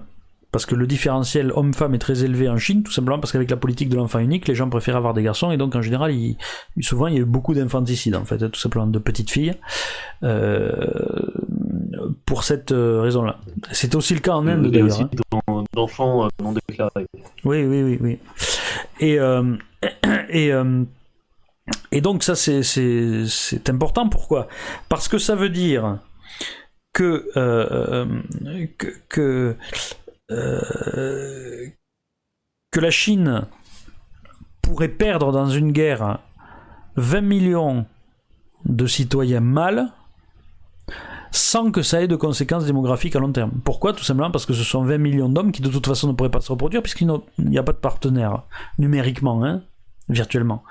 Donc, euh, donc ça c'est important, en particulier pour un régime communiste hein, qui a tendance à voir les, les hommes comme des statistiques. Euh, un régime communiste qui se dit qu'il a dans son euh, son manpower, hein, donc sa, sa, sa, puissance démographique, qui peut sacrifier 20 millions d'hommes sans que ça ait de conséquences démographiques. Et cela alors même que la situation démographique lui semble dangereuse par rapport à un ennemi comme l'Inde, eh bien, il peut choisir de euh, justement sacrifier ces 20 millions euh, d'hommes dans une guerre contre l'Inde pour assurer la pérennité stratégique de sa situation plutôt que euh, que de les laisser vieillir euh, sans se reproduire. voyez? Donc euh, à mon avis, ça joue dans les deux sens, à la fois pour l'inquiétude future et pour le fait que là ils sont dans une fenêtre relativement courte, une fenêtre de tir assez courte pour s'imposer immédiatement contre l'Inde et ensuite être tranquille, y compris quand l'Inde se sera aura un accroissement démographique important. D'accord, donc question suivante, une question de The IFO. La Chine déploie 6G, euh, ordinateur euh, quantique, technologie génétique. Qu'en pensez? Euh, Qu'en pensez que qu'elle est très efficace, que qu'elle n'a pas à rougir d'aucun retard. on dit souvent que la Chine copie, oui, mais enfin il faut déjà savoir copier. Hein, tout le monde copie pas. L'Afrique, elle copie pas comme copie la Chine. Hein. Euh, donc, euh, donc il y a, une capacité chinoise euh, qui est évidente. Euh, un développement, et à mon avis la Chine le restera d'ailleurs, hein, simplement ce que je pense et que j'ai pas encore dit, c'est que euh, je pense que la Chine perdra cette guerre parce que mine de rien, si vous avez l'Inde dans le dos, si vous avez contre vous les États-Unis, le Japon, l'Australie, etc. Euh, même si vous êtes allié avec la Russie, à la fin vous perdez. Bon, et de toute façon, en général, la puissance montante perd la guerre. Hein.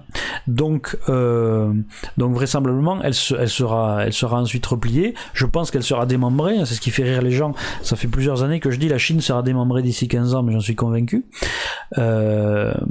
Et euh, vraisemblablement que son territoire sera réduit ensuite sur les Han et que les vainqueurs qui seront les États-Unis l'obligeront à accorder l'indépendance au Tibet, à accorder l'indépendance au Xinjiang. Je crois que j'en ai déjà parlé quand je disais que à terme vraisemblablement le Xinjiang des Ouïghours euh, entrerait dans la sphère d'influence pan-turque d'Erdogan. Je renvoie à l'émission sur, euh, sur Erdogan. Mais même à ce moment-là, je pense que la Chine restera euh, le, poumon, un poumon économique du monde, euh, qu'elle sera la grande puissance économique de l'avenir, et que, encore une fois, elle sera le cœur de la future civilisation A qui viendra après la chute de l'Empire américain. C'est par là-bas que ça se passera, et c'est eux qui seront l'héritier de la civilisation occidentale, finalement. Hein. Euh, dans le sens où ils la réinventeront, où ils redévelopperont de la même manière que l'Europe, euh, l'Europe de l'Ouest, qui n'était ni grecque ni romaine, hein, qui avait été euh, colonisée, enfin qui avait été conquise par Rome, qui avait été romanisée, mais qui n'était pas ethniquement euh, ni culturellement à la base romaine, euh, a ensuite repris l'héritage, et l'héritage gréco-romain a été le fait de, l'Europe de l'Ouest. Euh, alors que la Grèce, elle, elle périclitait et même elle était conquise par les Ottomans. Donc, donc de toute façon, à long terme, à, long terme, la Chine sera la, très grande puissance du, du millénaire qui vient, selon moi. D'accord, donc question suivante, une question de Roi. Ne pensez-vous pas que les euh, Rohingyas, les Ouïghours, etc., sont comme par hasard sur les tracés des routes euh, de la soie? Euh, Alors, je ne sais pas si c'est comme par hasard, euh, ce qui est certain, c'est que que de toute façon, les Américains jouent forcément là-dessus pour des questions stratégiques. Ça, c'est tout à fait clair. Et que donc ils prennent ce qu'ils peuvent. Donc et quand ils ont ce genre de population, ils jouent avec de la même manière qu'ils jouaient avec les musulmans en Afghanistan contre l'URSS. Hein. C'est toujours le même jeu. De toute façon, je vous ai dit, c'est la même stratégie qui est mise en place par. Si je peux m'arrêter deux secondes là-dessus, Trump, il avait remis la même stratégie que les que Reagan contre l'URSS c'était quoi? C'était des embargos technologiques, en particulier sur la fracturation, sur la, recherche de pétrole, qui avait été mis en, place par Reagan, parce que l'Amérique avait fait d'énormes progrès euh, dans la, le forage, etc. Euh, et, elle ne voulait pas que l'URSS, qui se faisait beaucoup de devises, de ses rentrées de devises étaient dues, comme aujourd'hui la Russie d'ailleurs, à l'exploitation du pétrole, ne voulait pas qu'elle en profite. Donc elle avait mis l'embargo là-dessus. Elle avait mis l'embargo aussi sur les technologies informatiques. Il y avait une scène marrante d'une série qui était sympa, qui s'appelait 1983, qui racontait l'espionnage d'un Allemand de l'Est à, Berlin-Ouest, euh, et, qui volait des disquettes américaines et qui les portait en URSS. Simplement, ils savaient pas les lire en URSS parce qu'ils n'avaient pas, le, pas le matériel, pour, euh, ils n'avaient pas d'ordinateur. Et, euh, c'était ça en fait. Il y avait, il y avait un embargo sur l'informatique le, qui était très important parce qu'au plan militaire, on s'est aperçu lors de la guerre en Irak qu'il y avait une supériorité terrible du matériel américain sur le matériel soviétique parce que tout simplement ils avaient l'électronique. Et ça, ça, ça changeait tout. C'était comme la TSF embarquée sur les, sur les chars allemands alors que les, les, les chars français en manquaient en 1940. C'était le même niveau de rupture technologique. Euh, Reagan avait mis en place l'initiative de défense stratégique, hein, la fameuse projet Guerre des Étoiles. Euh, Trump, lui, il a créé la Space Force. Euh, et le dernier truc qui manque, c'est que l'Amérique avait utilisé une guerre par proxy contre l'URSS, qui était l'Afghanistan. Et donc, effectivement, il y a le même travail qui est fait contre la Chine, parce que la stratégie reproduite est exactement la, la même. Simplement, je suis pas sûr que ça peut marcher comme ça parce que la Chine n'est pas n'est pas l'URSS. Elle a un système économique malgré tout qui reste plus performant, même si ça, il est commencé à être un petit peu ankylosé, engourdi par le retour de communisme imposé par Xi Jinping. D'accord, donc question suivante, une question de Zach. Vous dites que la Chine deviendra le nouveau centre A, euh, le nouveau centre de la civilisation A, mais cette dernière ne se définit pas justement par une multitude d'États euh, divisés se faisant concurrence entre elles Si, mais si vous voulez, c'est un petit peu comme le. Euh, je, dis la Chine sera le cœur de la même manière que la que la France, ou plutôt les Gaules, ont été le cœur de, de l'Europe de l'Ouest, puisque la première version de cette Europe, ça a été l'empire de Charlemagne, qui était centré sur les Gaules, qui, qui dépassait en, euh, dans l'espace germanique, mais, euh, mais c'était, cet espace-là, vous voyez.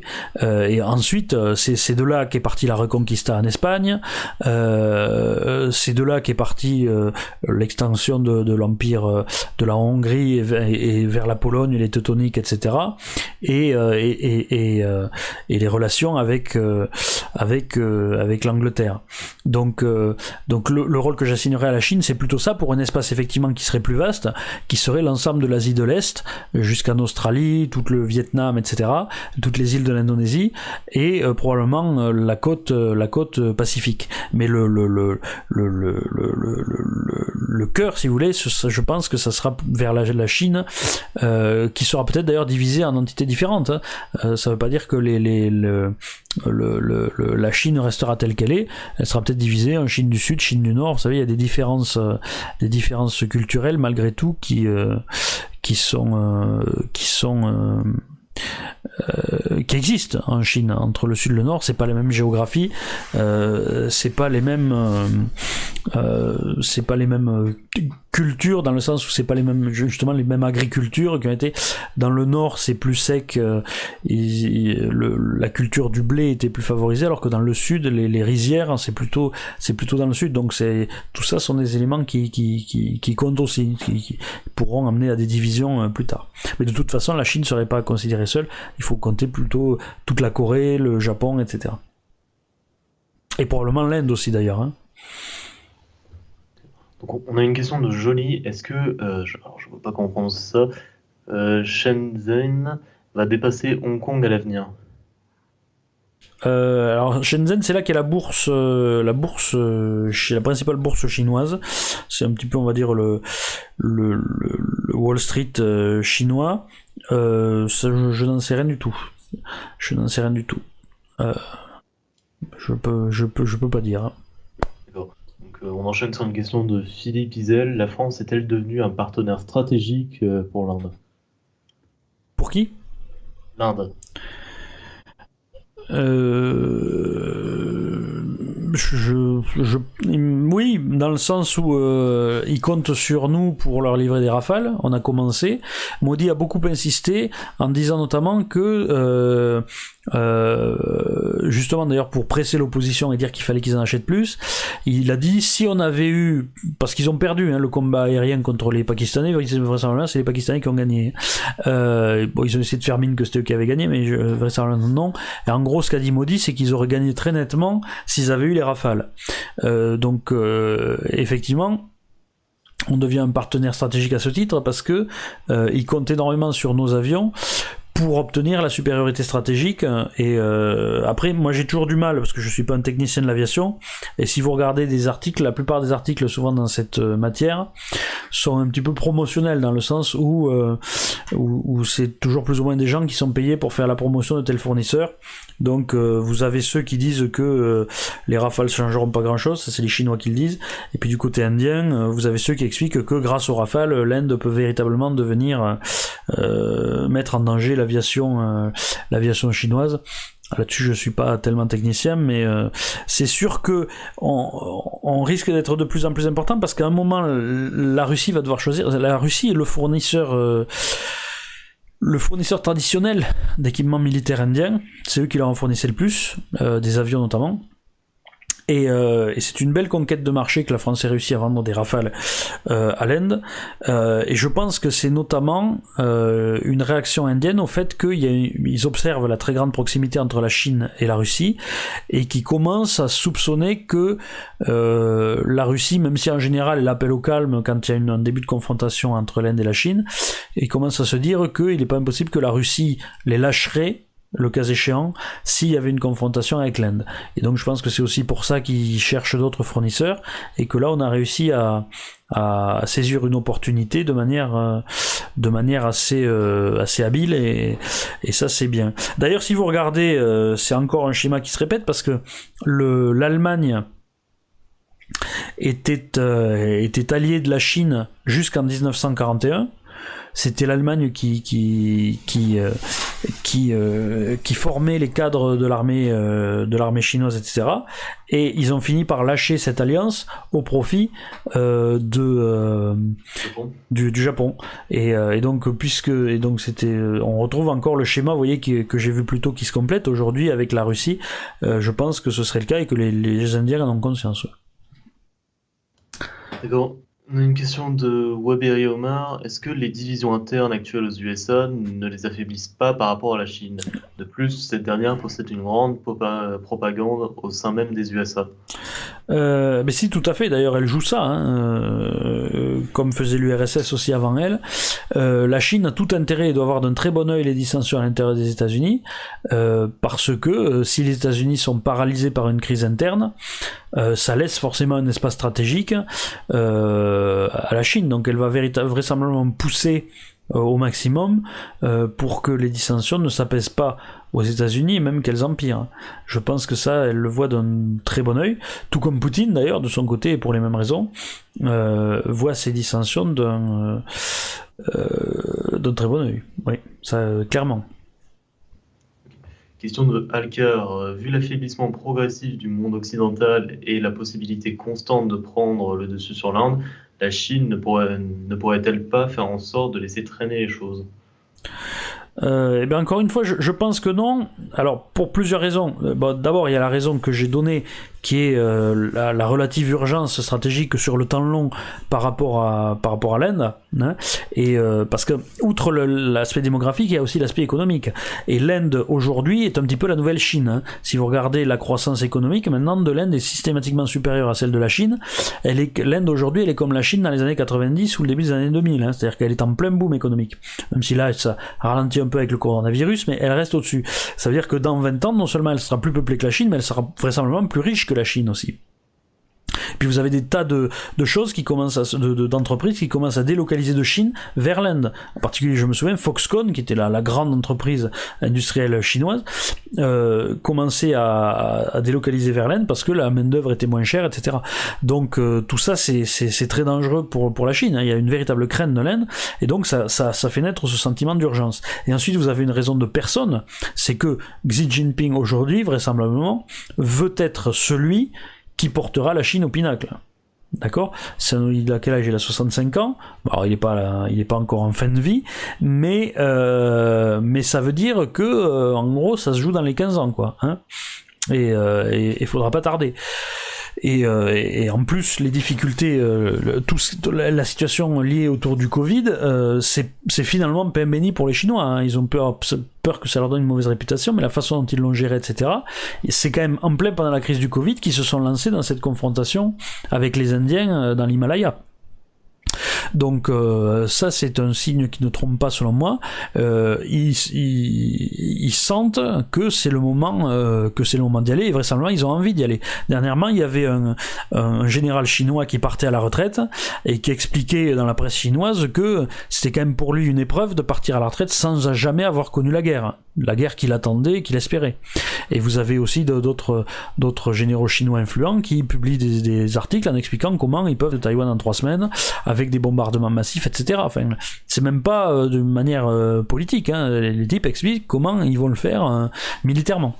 Donc, donc il y, a cette envie véritablement, et, l'histoire est aussi faite de ça. Elle est aussi faite de pulsion, et, la pulsion est là. Donc, il n'est pas facile de se dire on fera ça en 30 ans, parce que les gens savent très bien que dans 30 ans ça, ça sera plus eux. Donc ils ont envie de le faire, ils ont envie d'être ceux qui le feront. C'est véritablement euh, aussi un récit national qui se, qui se raconte et qui vive comme ça. Donc c'est pour ça que le, le, le, on, on, peut pas parler juste de calcul froid comme ça de gens qui seraient comme des ordinateurs. Hein. C'est pas des gens qui sont en train de jouer un jeu de stratégie où vous savez que dans, dans 50 ans vous serez toujours vivant puisque vous êtes le, vous contrôlez le, vous contrôlez une nation et que ses dirigeants y meurent mais que vous vous êtes toujours derrière votre écran. Là c'est pas pareil. On est dans la vie réelle. On parle de gens qui ont des ambitions, qui s'inscrivent dans l'histoire, qui ont leur propre psychologie et qui savent qu'ils vont mourir un jour, qui savent quand, et donc qui savent ce qu'ils peuvent avoir envie de, faire. Voilà. Oui. Alors, une question de Robert le, euh, le Chignon. Et la Thaïlande dans tout ça est-elle complètement vassale de la Chine aussi? Euh, alors il me, alors ce truc que j'ai pas étudié, euh, il me semble qu'elle est plutôt dans l'orbite chinoise aussi. Après, ce qu'il faut voir, ce qu'il faut voir, c'est que la difficulté pour ces petits pays euh, de cette région-là du monde, c'est la proximité de la Chine. Et donc, c'est pas tellement la sympathie. Alors, vous avez des pays qui sont extrêmement antipathiques vis-à-vis de la Chine par nature, et c'est le cas du Vietnam. Les Vietnamiens ne peuvent pas supporter les Chinois et inversement. Ils se sont battus d'ailleurs, hein, c'était en 79 de mémoire, qu'il y a eu une guerre. La Chine de Mao a tenté d'envahir. Euh, euh, je crois que Mao était toujours, je sais plus. Il est mort quand Mao? Tu peux vérifier? Euh, en tout cas, la, Chine a, envahi le, a voulu envahir le Vietnam et euh, c'est pris un bourre-pif en fait. Hein. ils n'ont pas réussi à, à, pénétrer parce que les Vietnamiens savent se battre. Ils ont une tradition militaire Il importante. Est mort en 76. Voilà, donc c'était après. Euh, mais, mais bon, ça, a été un, ça a été vraiment un petit peu un coup d'arrêt, si vous voulez, pour l'avancée des ambitions chinoises, euh, après une série de victoires contre l'Inde, euh, ou même un, un bourre-pif qui s'était mis en 69 à la frontière avec l'URSS. Hein. Ils ont failli entrer en guerre avec l'URSS, les Chinois, en 69, pour une question de, de, frontière. Euh, il y a eu quelques morts, je crois, une centaine. Hein. Vous, vous regarderez, hein, surtout vous tapez Chine, Russie, euh, Chine URSS 1969, vous tomberez dessus. Donc, euh, euh, donc voilà, mais euh, donc après ça se joue. Vous avez des pays qui sont plus ou moins enclins à la, négociation, et bon, de toute façon quand vous êtes dans la région, vous n'avez pas trop le choix. Même aujourd'hui, en dépit des, menaces stratégiques, vous avez des partenariats qui existent, même entre le Japon et la Chine, même si le Japon se méfie énormément. Et vous avez une grande zone de libre échange qui a été créée par un, un traité dont j'ignore exactement le nombre de parties, mais c'était ça date d'il y a, c'était quoi, il y a un mois à peu près? D'autres questions? Oui, une question de Franck. Le leadership chinois ne s'imposera euh, que par la force ou seront-ils capables de jouer des partenariats pour trouver un équilibre commun profitable à tous? Eh bien, ils essayent de jouer déjà des partenariats, mais il y a des choses non Je pense pas qu'ils. Honnêtement, les Chinois aujourd'hui n'ont pas envie de conquérir la totalité de l'Asie euh, militairement. Je, pense qu'ils n'ont pas, pas envie de ça. Je pense qu'ils ont prévu comme action militaire le, ce qu'on fait d'habitude, c'est-à-dire le strict minimum pour obtenir leur, leurs avantages stratégiques et que ça consiste en un truc limité contre l'Inde, qui est ce que j'ai évoqué, mais qui est tout de même d'ampleur, mais qui reste limité, à des territoires qui sont peu peuplés, etc., faciles à tenir, qui sont essentiellement des prises d'avantages stratégiques territoriaux. Euh, et il y aurait Taïwan, Taïwan qui serait repris de force parce que euh, la Chine la revendique comme son territoire. Je ne pense pas qu'elle ait l'intention d'envahir d'autres endroits. Euh, elle veut se rendre capable de frapper éventuellement les Américains pour les rejeter de leur truc, mais elle se dit que ça serait un, accessoire à, la prise de, Taïwan. Mais euh, pour le reste, je pense qu'elle prévoit, euh, elle veut se mettre dans cette position stratégique, et ensuite, euh, une fois qu'elle sera dans cette position stratégique, être l'hégémon de la région avec des traités, comme elle le fait déjà, euh, je l'ai dit, j'ai parlé de traité de libre-échange. De l'autre côté, vers l'intérieur des terres, avec euh, le, les routes de la soie, c'est effectivement le, principal axe, c'est les partenariats, c'est l'argent, euh, c'est l'achat de terres en Afrique aussi, c'est ça. Hein. Le militaire n'intervient que quand il est la seule solution pour obtenir un résultat. D'ailleurs, sur les terres en Afrique, euh, vis-à-vis de la Chine, il y a un reportage, enfin plutôt un documentaire, je sais pas si tu l'as vu, qui s'appelle euh, Empire of Dust. Oui, oui, ça, ça a quelques années, ça déjà. Oui, oh oui ça c'est vieux. Oui, oui, et où on voit qu'ils euh, se comportent en, en coloniaux, enfin comme, comme ce qu'on pouvait nous reprocher de pire au XXe siècle, c'est les Chinois s'en donnent d'accord, je vois, oui. Oui, et en plus, de manière générale, il n'y a pas qu'en il n'y a pas qu'en Afrique. Euh, il y a tout un tas d'endroits justement avec cette histoire des, des, routes de la soie où ils font des prêts à des pays. Je crois que c'est le cas notamment au Sri Lanka. Il y a un truc comme ça. Euh, ils savent très bien que les gens pourront pas rembourser et après du coup ils saisissent des, des atouts stratégiques, euh, c'est-à-dire des ports, des choses comme ça. Hein, quand ils, ils, en ont acheté en, Grèce aussi, la, Chine aime bien se comporter en prédateur en profitant de la faiblesse d'autrui. Bon, ce qui fait partie en même temps des phénomènes normaux. Hein. C'est comme ça qu'on fait des bonnes affaires. Et ensuite, ils, colonisent, c'est-à-dire que par exemple, ils prennent un port et ils font venir de la main-d'œuvre chinoise. Ils refusent de prendre la main-d'œuvre locale et ça crée des frictions avec les locaux et ils n'hésitent pas, pareil, à, tabasser les, les, locaux qui viennent protester parce qu'on parce qu'on leur a enlevé leur travail pour le donner à des Chinois qu'on fait venir de Chine. Et ça, ils l'ont fait combien de fois? Parce que je, crois qu'ils l'ont fait au moins deux fois, mais je suis pas sûr. Euh, je, pense qu'ils l'ont fait, oui, ils l'ont fait au Sri Lanka, ils l'ont fait à des endroits en, Afrique. En, Afrique. Oui, oui, oui, oui, oui, oui, oui, J'ai pas la liste, hein, mais, mais c'est leur mode de fonctionnement habituel. Hmm. On enchaîne sur une question de Samuel Antoine. Euh, l'armée chinoise est-elle au niveau des armées occidentales, USA, France, etc. Dans le cas contraire, quelles sont les faiblesses de l'armée chinoise euh, ah, Ça, c'est la grande question. Euh, encore une fois, je suis pas spécialiste de la question militaire. la faiblesse de l'armée chinoise, c'est qu'en fait, on ne sait pas ce qu'elle vaut trop, parce que parce qu'elle se, elle se, ça fait des décennies qu'elle s'est pas battue. et c'est très difficile de savoir ce que vaut une armée qui ne se bat pas. on a une petite idée de ce que valent leurs équipements, euh, puisque puisqu'on connaît leurs leur caractéristiques. Il y a des choses qui montrent en plus pour faire des démonstrations de force. Euh, on a tendance à penser que qu'ils sont plus efficaces euh, que les que les que les que les Indiens par exemple, euh, mais parce qu'historiquement, les dernières euh, confrontations qu'on connaît, encore une fois, il leur a mis une branlée, donc on, se dit que ça restera là-dessus. Est-ce que c'est le cas? S'il y a vraiment eu 50 morts chinois dans la confrontation contre les Indiens à coup de, d'accord, c'est à coup de pierre et de, et de bâton ferré, euh, mais bon, c'est quand même des gens qui se battent, alors que les Indiens ont eu que 20 morts et qu'ils étaient pris dans une embuscade, ça donne une, idée de la combativité chinoise qui est pas, qui est pas géniale. Mais bon, on sait pas trop, donc c'est très flou ça comme information, donc c'est difficile de savoir. Et euh, les Chinois eux-mêmes, je pense, ne le savent pas trop. Euh, comme d'ailleurs les les Japonais ne le, euh, mais encore moins que les Japonais de 1930. Hein.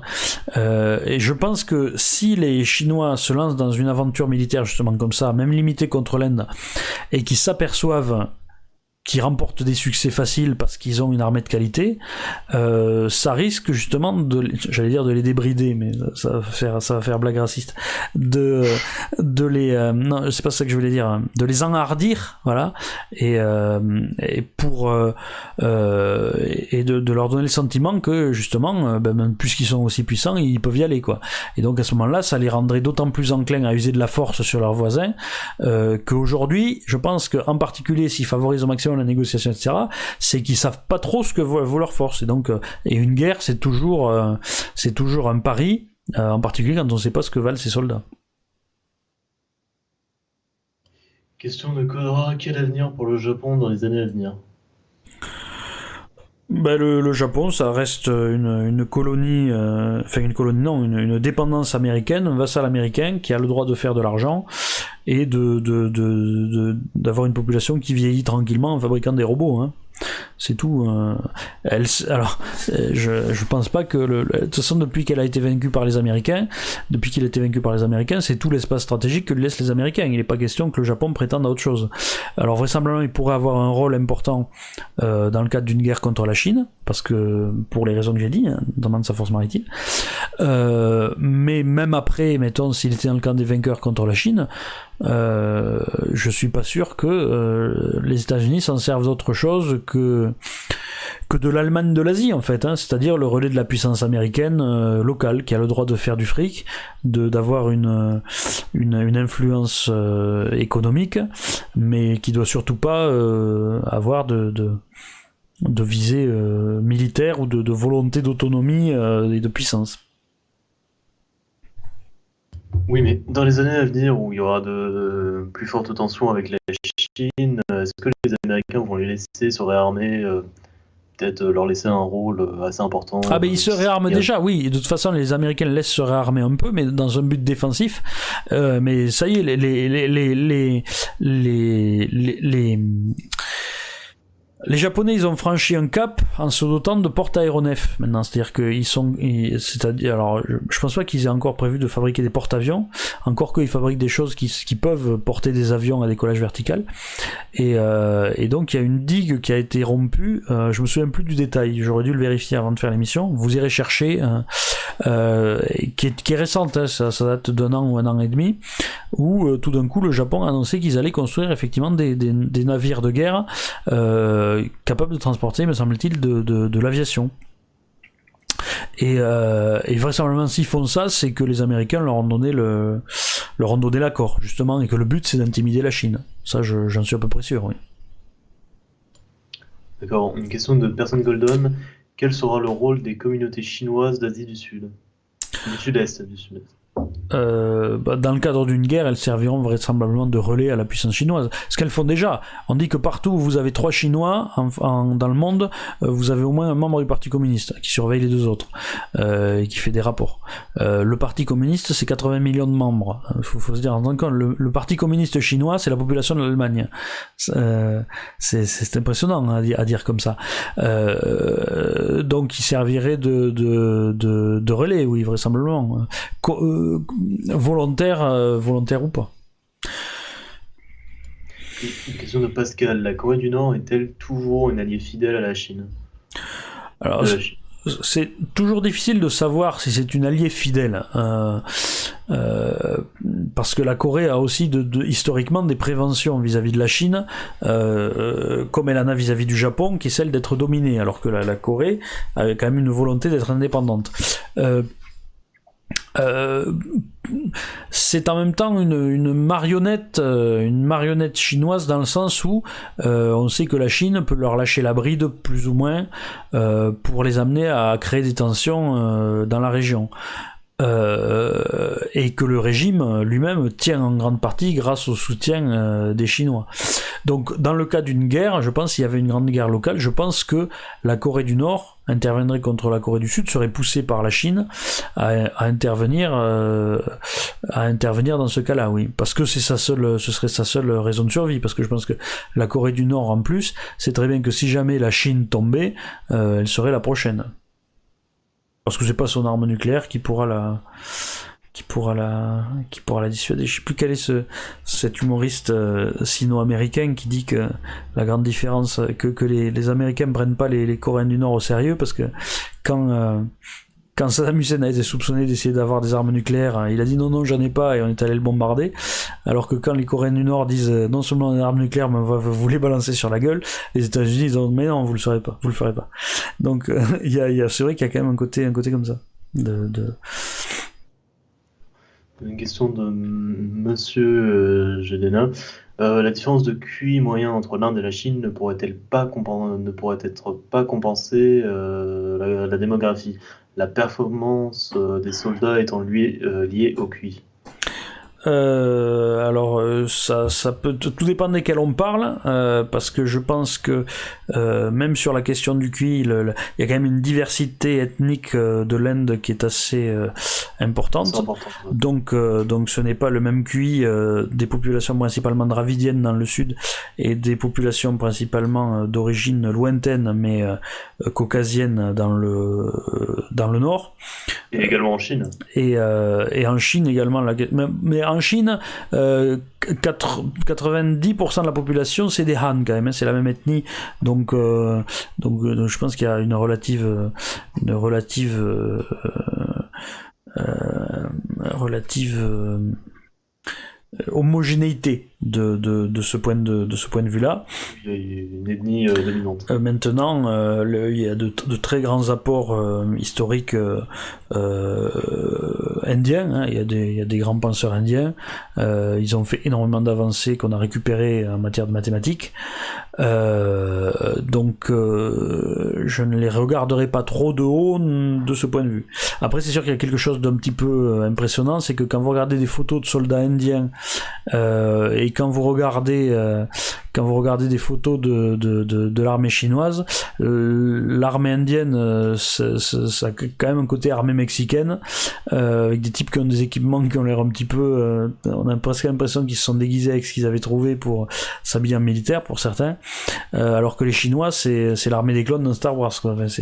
c'est assez... de ce point de vue-là, sur l'équipement individuel, il y a une différence. Après, sur la capacité des soldats, oui, comme je disais en 1962, les Indiens se sont pris une branlée. Est-ce que c'était dû à une qualité des soldats Je ne sais pas. Après, historiquement, il y a quand même assez, il y a quand même eu assez peu de guerres directes entre l'Inde et la Chine, en particulier parce qu'entre les deux, il y a l'Himalaya et que avant le XXe siècle, il fallait se lever tôt pour traverser ça. Donc, c'est difficile de savoir militairement qui c'est qui a par nature plutôt le dessus. Une question de Person Golden. Y a-t-il eu des impérialistes revanchards dans l'histoire chinoise? Euh, je ne sais pas. Euh, je ne sais pas. Euh, alors je ne pense. Je. Le truc c'est que l'impérialiste revanchard, il arrive quand une. ils interviennent en général dans des civilisations. Au niveau national, dans une civilisation qui est divisée en plusieurs nations, hein, comme on l'a vu par exemple au sein de la civilisation 1. pour la Chine, qui est je pense, je l'ai dit tout à l'heure, un empire universel, ce que Tony appelait un empire universel, c'est-à-dire un empire qui règne sur la totalité de sa, de sa civilisation. Euh, depuis 2200 ans, euh, forcément, je pense qu'on n'en trouve pas depuis 2200 ans. Donc, je serais tenté de dire que non, pas pendant les derniers millénaires. Une question de Waberi Omar. Quelle place pour la Chine à l'époque antique, au-delà du parallèle avec l'Égypte? Celle-ci existait bien à l'époque romaine, notamment avec les fameuses routes de la soie. Oui. Oui, c'était un, euh, empire dont les, Romains avaient connaissance. D'ailleurs, ils avaient connaissance des Indiens aussi. Euh, vous aviez même certaines lignes commerciales très distendues entre, l'Empire romain et l'Inde. Hein. Vous euh, périple de, la mer Érythrée dans Wikipédia, vous tomberez sur ce récit fascinant euh, d'un personnage qui racontait en fait son, euh, ben, son périple à travers la, euh, la mer Rouge jusqu'à jusqu'à jusqu'à l'Inde, jusqu'au rivage de l'Inde. La Chine, elle, elle était, elle, était quand même beaucoup trop loin pour avoir des relations, donc c'était plutôt des relations indirectes et plutôt avec la Perse qu'avec qu'avec l'empire qu'avec l'empire romain la Chine, pendant très longtemps, a été, vraiment très isolée du reste du monde, et de manière générale l'Asie de l'Est, parce que euh, ben, euh, euh, au plan maritime c'était trop loin, et au plan au plan relief, ben, de toute façon c'est très simple. Hein. Vous regardez, vous voyez que la, Chine, elle, est complètement coupée du monde par, par le, pire relief du monde en fait. Hein. Donc elle, elle, elle, est, coincée sur son côté. Et, donc contrairement à ce qu'on pense souvent, la Chine a souvent été en retard sur un certain nombre d'avancées technologiques majeures. vous savez, souvent on, dit ah c'est eux qui ont inventé le papier, la boussole, etc. Oui, alors il y a plein de petites inventions ponctuelles comme ça effectivement qui a été faite en Chine. Il ne faut pas diminuer l'apport de la Chine euh, sur ces trucs-là, mais euh, il y a tout un tas de grands courants d'innovation euh, dont la Chine est restée toujours à l'écart. en particulier, je parlais des mathématiques. Il y a tout un tas de choses sur lesquelles la, Chine est en retard de, de ce point de vue-là.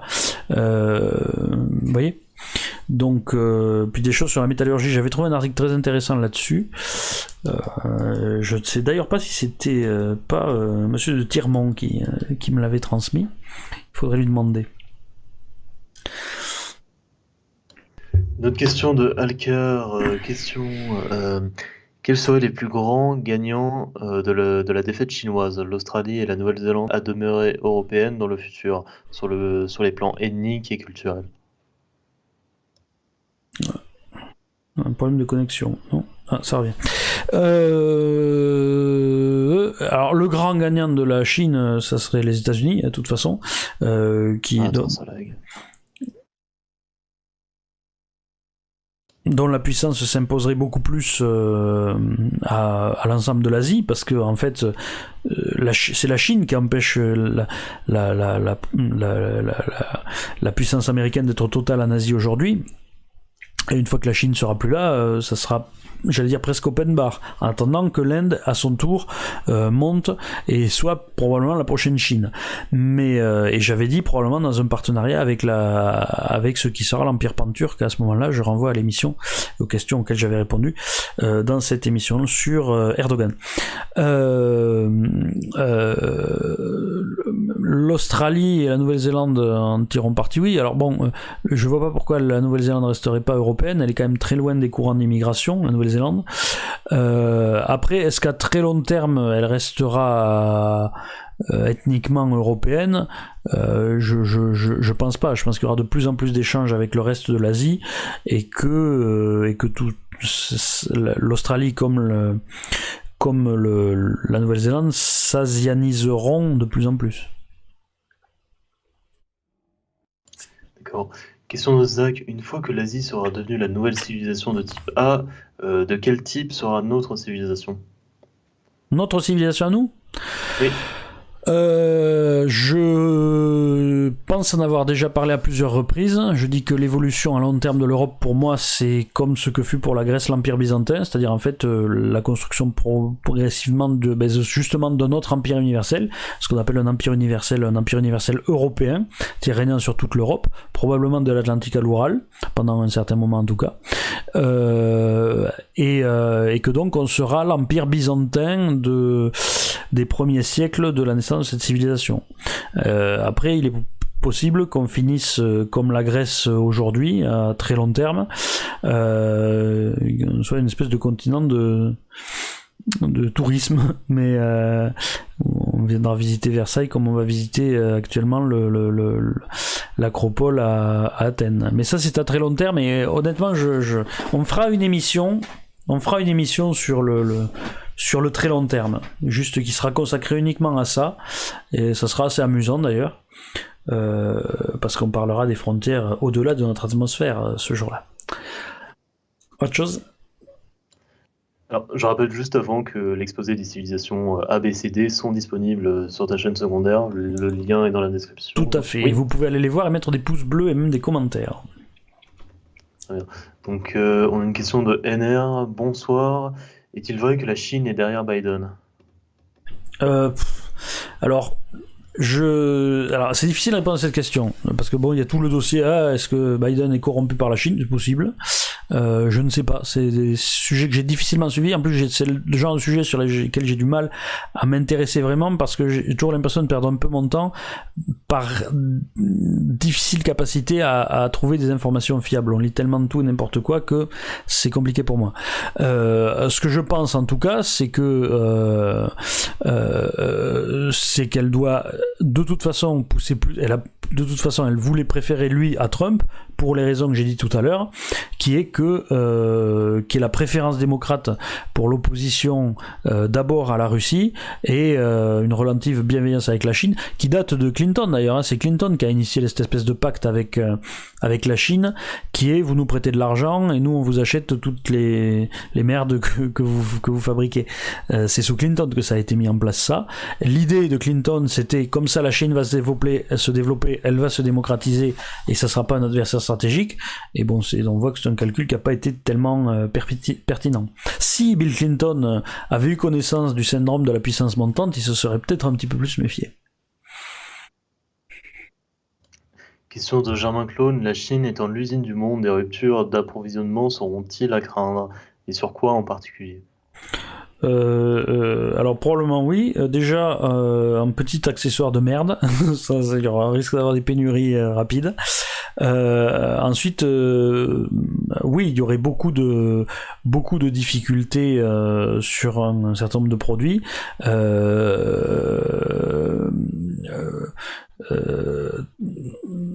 Ça risquerait d'ailleurs de poser des problèmes, notamment pour tout ce qui est transition écologique, parce que la transition écologique, ça se fait avec les terres rares qui sont essentiellement creusées en Chine.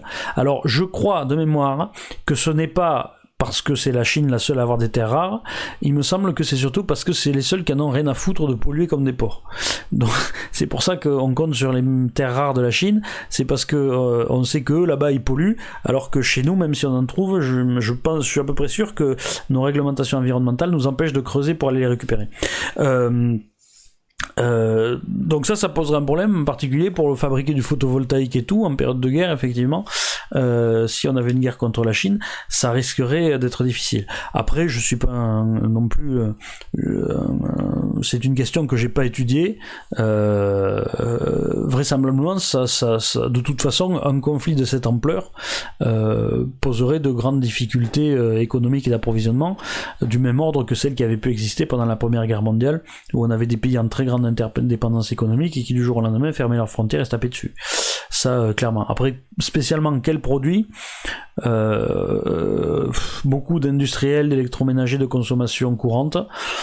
Euh, mais mais c'est pas forcément des choses sur lesquelles la, la, Chine est monopolistique. Par exemple, on a beaucoup de choses comme ça qui sont fabriquées aussi en Allemagne. Simplement, c'est du plus haut de gamme. Donc, il y a beaucoup de choses, je pense, en bas de gamme qui effectivement se retrouveraient en état de, de pénurie. Et à ce moment-là, on devrait relocaliser des productions. Question de Rodécha, n'est-il pas fou que nos pays vieillissants songent à la guerre Est-ce tenable euh, stratégiquement, militairement et économiquement Alors, je rajoute juste un truc sur la question d'avant, après je réponds. Euh, euh, à propos de la vidéo du Grand Reset la dernière fois, euh, j'ai expliqué un des trucs qui est prévu, qui, enfin, qui est prévu, qu'ils envisagent dans le Grand Reset comme une évolution possible, c'est la régionalisation des échanges. Je pense que ça, pour le coup, c'est également un but stratégique malgré tout des élites et qui sera assez pertinent que ce soit en Europe ou aux États-Unis, notamment pour se préparer à ce cas de confrontation. Il vaut mieux avoir euh, rediversifié son économie euh, pour le jour où la Chine devient hostile, on ne dépend pas d'elle et que et que ce genre de, de, de, coupure ou de pénurie soit soit soit évité. Euh, est-ce que pour nos populations vieillissantes, alors le truc c'est que en, Europe on cherche pas trop la guerre. Hein. Euh, on cherche pas la guerre. Euh, en Chine, oui. enfin, en Chine, non, ils cherchent pas la guerre. Moi, je pense même qu'en Chine, la Chine ne cherche, euh, ne, veut, ne veut pas euh, faire de la guerre. C'est pas une population très jeune qui veut aller euh, foutre tout le monde sur la gueule. la population de la Chine elle-même est confrontée à un mur du vieillissement qui va être assez redoutable à cause des conséquences de la politique de l'enfant unique. Mais euh, mais c'est pas le seul critère. Ce qui est aussi à considérer, c'est le long terme, encore une fois, et je pense avoir suffisamment développé là-dessus. Et, euh, et donc justement, avant d'être trop vieux, il peut être jugé finalement que euh, il faut préparer un petit peu euh, sa retraite de pays et se mettre dans une position stratégique telle que quand on a une population qui sera vraiment vieillissante et qui sera plus en mesure de faire la guerre, etc., on ne soit pas dans une position où on risque d'être à ce moment-là attaqué et d'être obligé de faire la guerre dans des circonstances défavorables. Donc c'est ça qui, qui joue aussi. Question de MBMB, il y a actuellement 3,5 millions de Chinois en Afrique et euh, il est très difficile d'obtenir des marches pour les Français dans les BTP ou mines. Des marchés, des marchés. Ah, des marchés, oui, euh, pardon. Euh, quand il s'agit d'entreprises chinoises, que faire? Hmm, Ben, pas grand chose. Pas grand chose. Les Chinois, on les a beaucoup euh, laissés s'installer et on va pas les sortir manu militari. Et si on n'arrive pas concurrentiellement à obtenir les marchés, euh, la Chine est capable de déverser beaucoup de pognon euh, pour prendre des, positions, pour acheter des terres agricoles notamment. Euh, donc à partir de là, euh, après ce qui est sûr, c'est que ça fait partie de l'intérêt stratégique aussi de l'Occident, c'est que mettre un coup à la Chine localement et, la démembrer, ça serait aussi se rouvrir des marchés dans tout un tas de régions du monde comme ça. Par la force, ce qui n'est pas le plus honorable, mais qui peut être profitable. Et qui peut là aussi justifier de s'engager dans un conflit. Alors, encore une question de Personne Golden. Voyez-vous pas un début de schéma de révolution nationale dans la Chine du début du XXIe euh, siècle, après les humiliations euh, des guerres de l'opium? Euh, Si. Si, d'autant plus que la, révolution menée par Sun Yat-sen de, 1811, de 1911 a aussi consisté en un remplacement des élites euh, de la dynastie, c'était la dynastie Ming, qui était une dynastie manchoue, donc pas ethniquement des Han, par des Han, justement, c'est-à-dire par la, la, la, population nationale, donc, euh, et avec un rejet de l'aristocratie qui était manchoue. Et donc effectivement, de ce point de vue-là, ça rappelle aussi même d'ailleurs les, les débats de, de, de l'abbé Sieyès à la veille de la Révolution, qui accusait la noblesse française d'être descendante euh, des Francs et d'être des Germaniques, alors que le vrai peuple français de base, celui qui était roturier, le tiers-état, donc c'était les Gaulois, c'était ceux qui avaient le droit d'être là de base. Donc effectivement, il y a quelque chose comme ça. Euh, honnêtement, le, le, le, cas de la Chine, il faudrait que je, je, je l'étudie sérieusement parce que on m'en parle souvent et euh, euh, je crois que c'est Henri Lescan d'ailleurs qui m'a euh, qui m'a dit que c'était dommage que dans la structure de l'histoire j'ai pas j'ai pas parlé de la Chine, j'ai pas réfléchi à la Chine. Jusqu'ici, j'ai du mal à voir le lien évident et mais je pense qu'il y a des pistes, en tout cas des éléments à rechercher. Et c'est une c'est une piste qu'il faudrait que je prenne le temps de travailler. et c'est vrai que c'est pas les choses sur lesquelles j'avais envie de travailler en priorité. Question de Andro si dans 20 ans la Chine sera économiquement le plus fort que les USA, courons-nous le risque que les États-Unis deviennent l'URSS d'il y a 30 ans? Euh, ben comme je l'ai dit, je, pense que la Chine ne deviendra pas véritablement plus puissante que les USA parce qu'il y aura une confrontation avant. Euh, et c'est ce qui est d'ailleurs dans toutes les têtes euh, aux États-Unis euh, comme euh, comme comme comme même en Europe, on commence à s'en rendre un petit peu compte que qu'on peut pas qu'on peut pas laisser faire ça. Et donc je pense sur avant, et moi encore une fois je le redis, pour moi la, la, Chine sera, sera démembrée, euh, je dis d'ici 15 ans, à mon avis c'est même d'ici 10 ans. Je vous donne rendez-vous pour, pour voir ça. Autre question? D'accord, donc on a deux questions de David Avello. Euh, pourquoi Jacques Ma, euh, le patron d'Alibaba, a disparu pendant des mois? Parce qu'il avait dit du mal du gouvernement, que c'est pas la première fois qu'il type qui disparaît pendant deux ou trois mois et qu'ensuite on le voit réapparaître euh, et vraisemblablement qui dira plus de mal du gouvernement. Euh, et parce que vraisemblablement le gouvernement chinois veut nationaliser Alibaba. Parce que depuis quelques mois, et ça aussi c'est important, euh, il y a une loi qui est passée en Chine et je l'avais publié sur mon ma page de veille, la guerre de Xi sur Facebook. Si vous remontez le fil, vous tomberez dessus. Ça devait être il y a, il y a deux mois, je pense, ou trois mois. Euh, il y a une législation chinoise qui est passée qui dont l'objectif est vraisemblablement de mettre au pas l'économie dans la main de l'État, beaucoup plus qu'elle n'était encore jusque-là.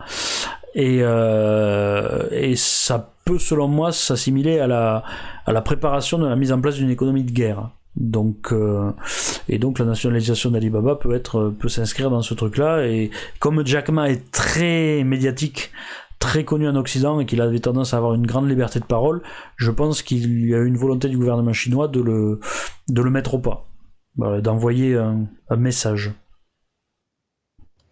Et sa deuxième question était le, communisme est-il un problème pour la Chine? Le truc, c'est que le, j'ai toujours du mal avec. Il euh, faut faire attention avec les appellations. La Chine communiste, bon. La Chine aujourd'hui, pour moi, euh, c'est plus euh, un, une, une, réapparition du système impérial et du mandarinat habituel. Vous savez ce qui l'empire euh, chinois depuis le début était caractérisé par le mandarinat, c'est-à-dire un appareil administratif important avec des castes euh, d'élite sélectionnées sur concours euh, qu'on appelait les mandarins et, euh, et qui gouvernait l'empire. Et le, en fait, le, le, le, parti communiste chinois, essentiellement, c'est le retour de cette permanence euh, euh bimillénaire euh, du mode de gouvernement de la Chine. Euh, donc avec un très gros poids de l'État, une, une, direction impériale forte. Est-ce que c'est idéologiquement du communisme? Je pense que le communisme a été utile, a, a, a été une rationalisation de, de, de, de l'ambition de, de, de, puissance chinoise, euh, mais que depuis euh, Deng Xiaoping, on voit que le, c'est vraiment le pragmatisme euh, qui, revient et qu'on est retombé sur le. Vous savez, même la révolution culturelle de Mao, tout ce qu'il y avait derrière tout ça, c'était avant tout une lutte de pouvoir. C'était Mao qui voulait s'imposer au classique du parti parce qu'il était en train de se faire un peu, euh, un peu circonvenir par, par les autres et qui voulait restaurer son pouvoir absolu sur le parti et donc il a fait la révolution culturelle.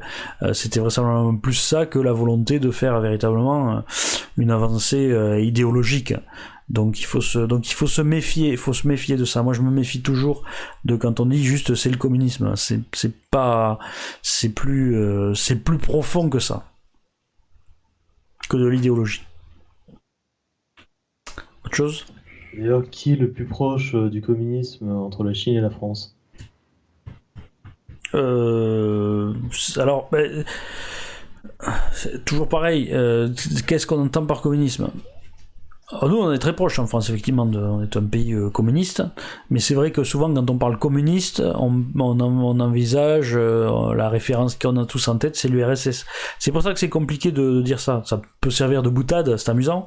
C'est pas tout à fait faux, parce que la France est un pays communiste, euh, de fait, au plan économique en grande partie, en tout cas vraisemblablement autant que la Chine, mais voilà, pour élaborer plus longtemps là-dessus, je, je, je suis pas sûr que ce soit pertinent. Question de Monsieur Gidenin. Euh, le système politique euh, chinois, parti unique, militarisme, euh, leader charismatique, incontesté, socialisme national, absence de parti, de liberté politique et civique, n'est-il pas très proche du fascisme? Oui. effectivement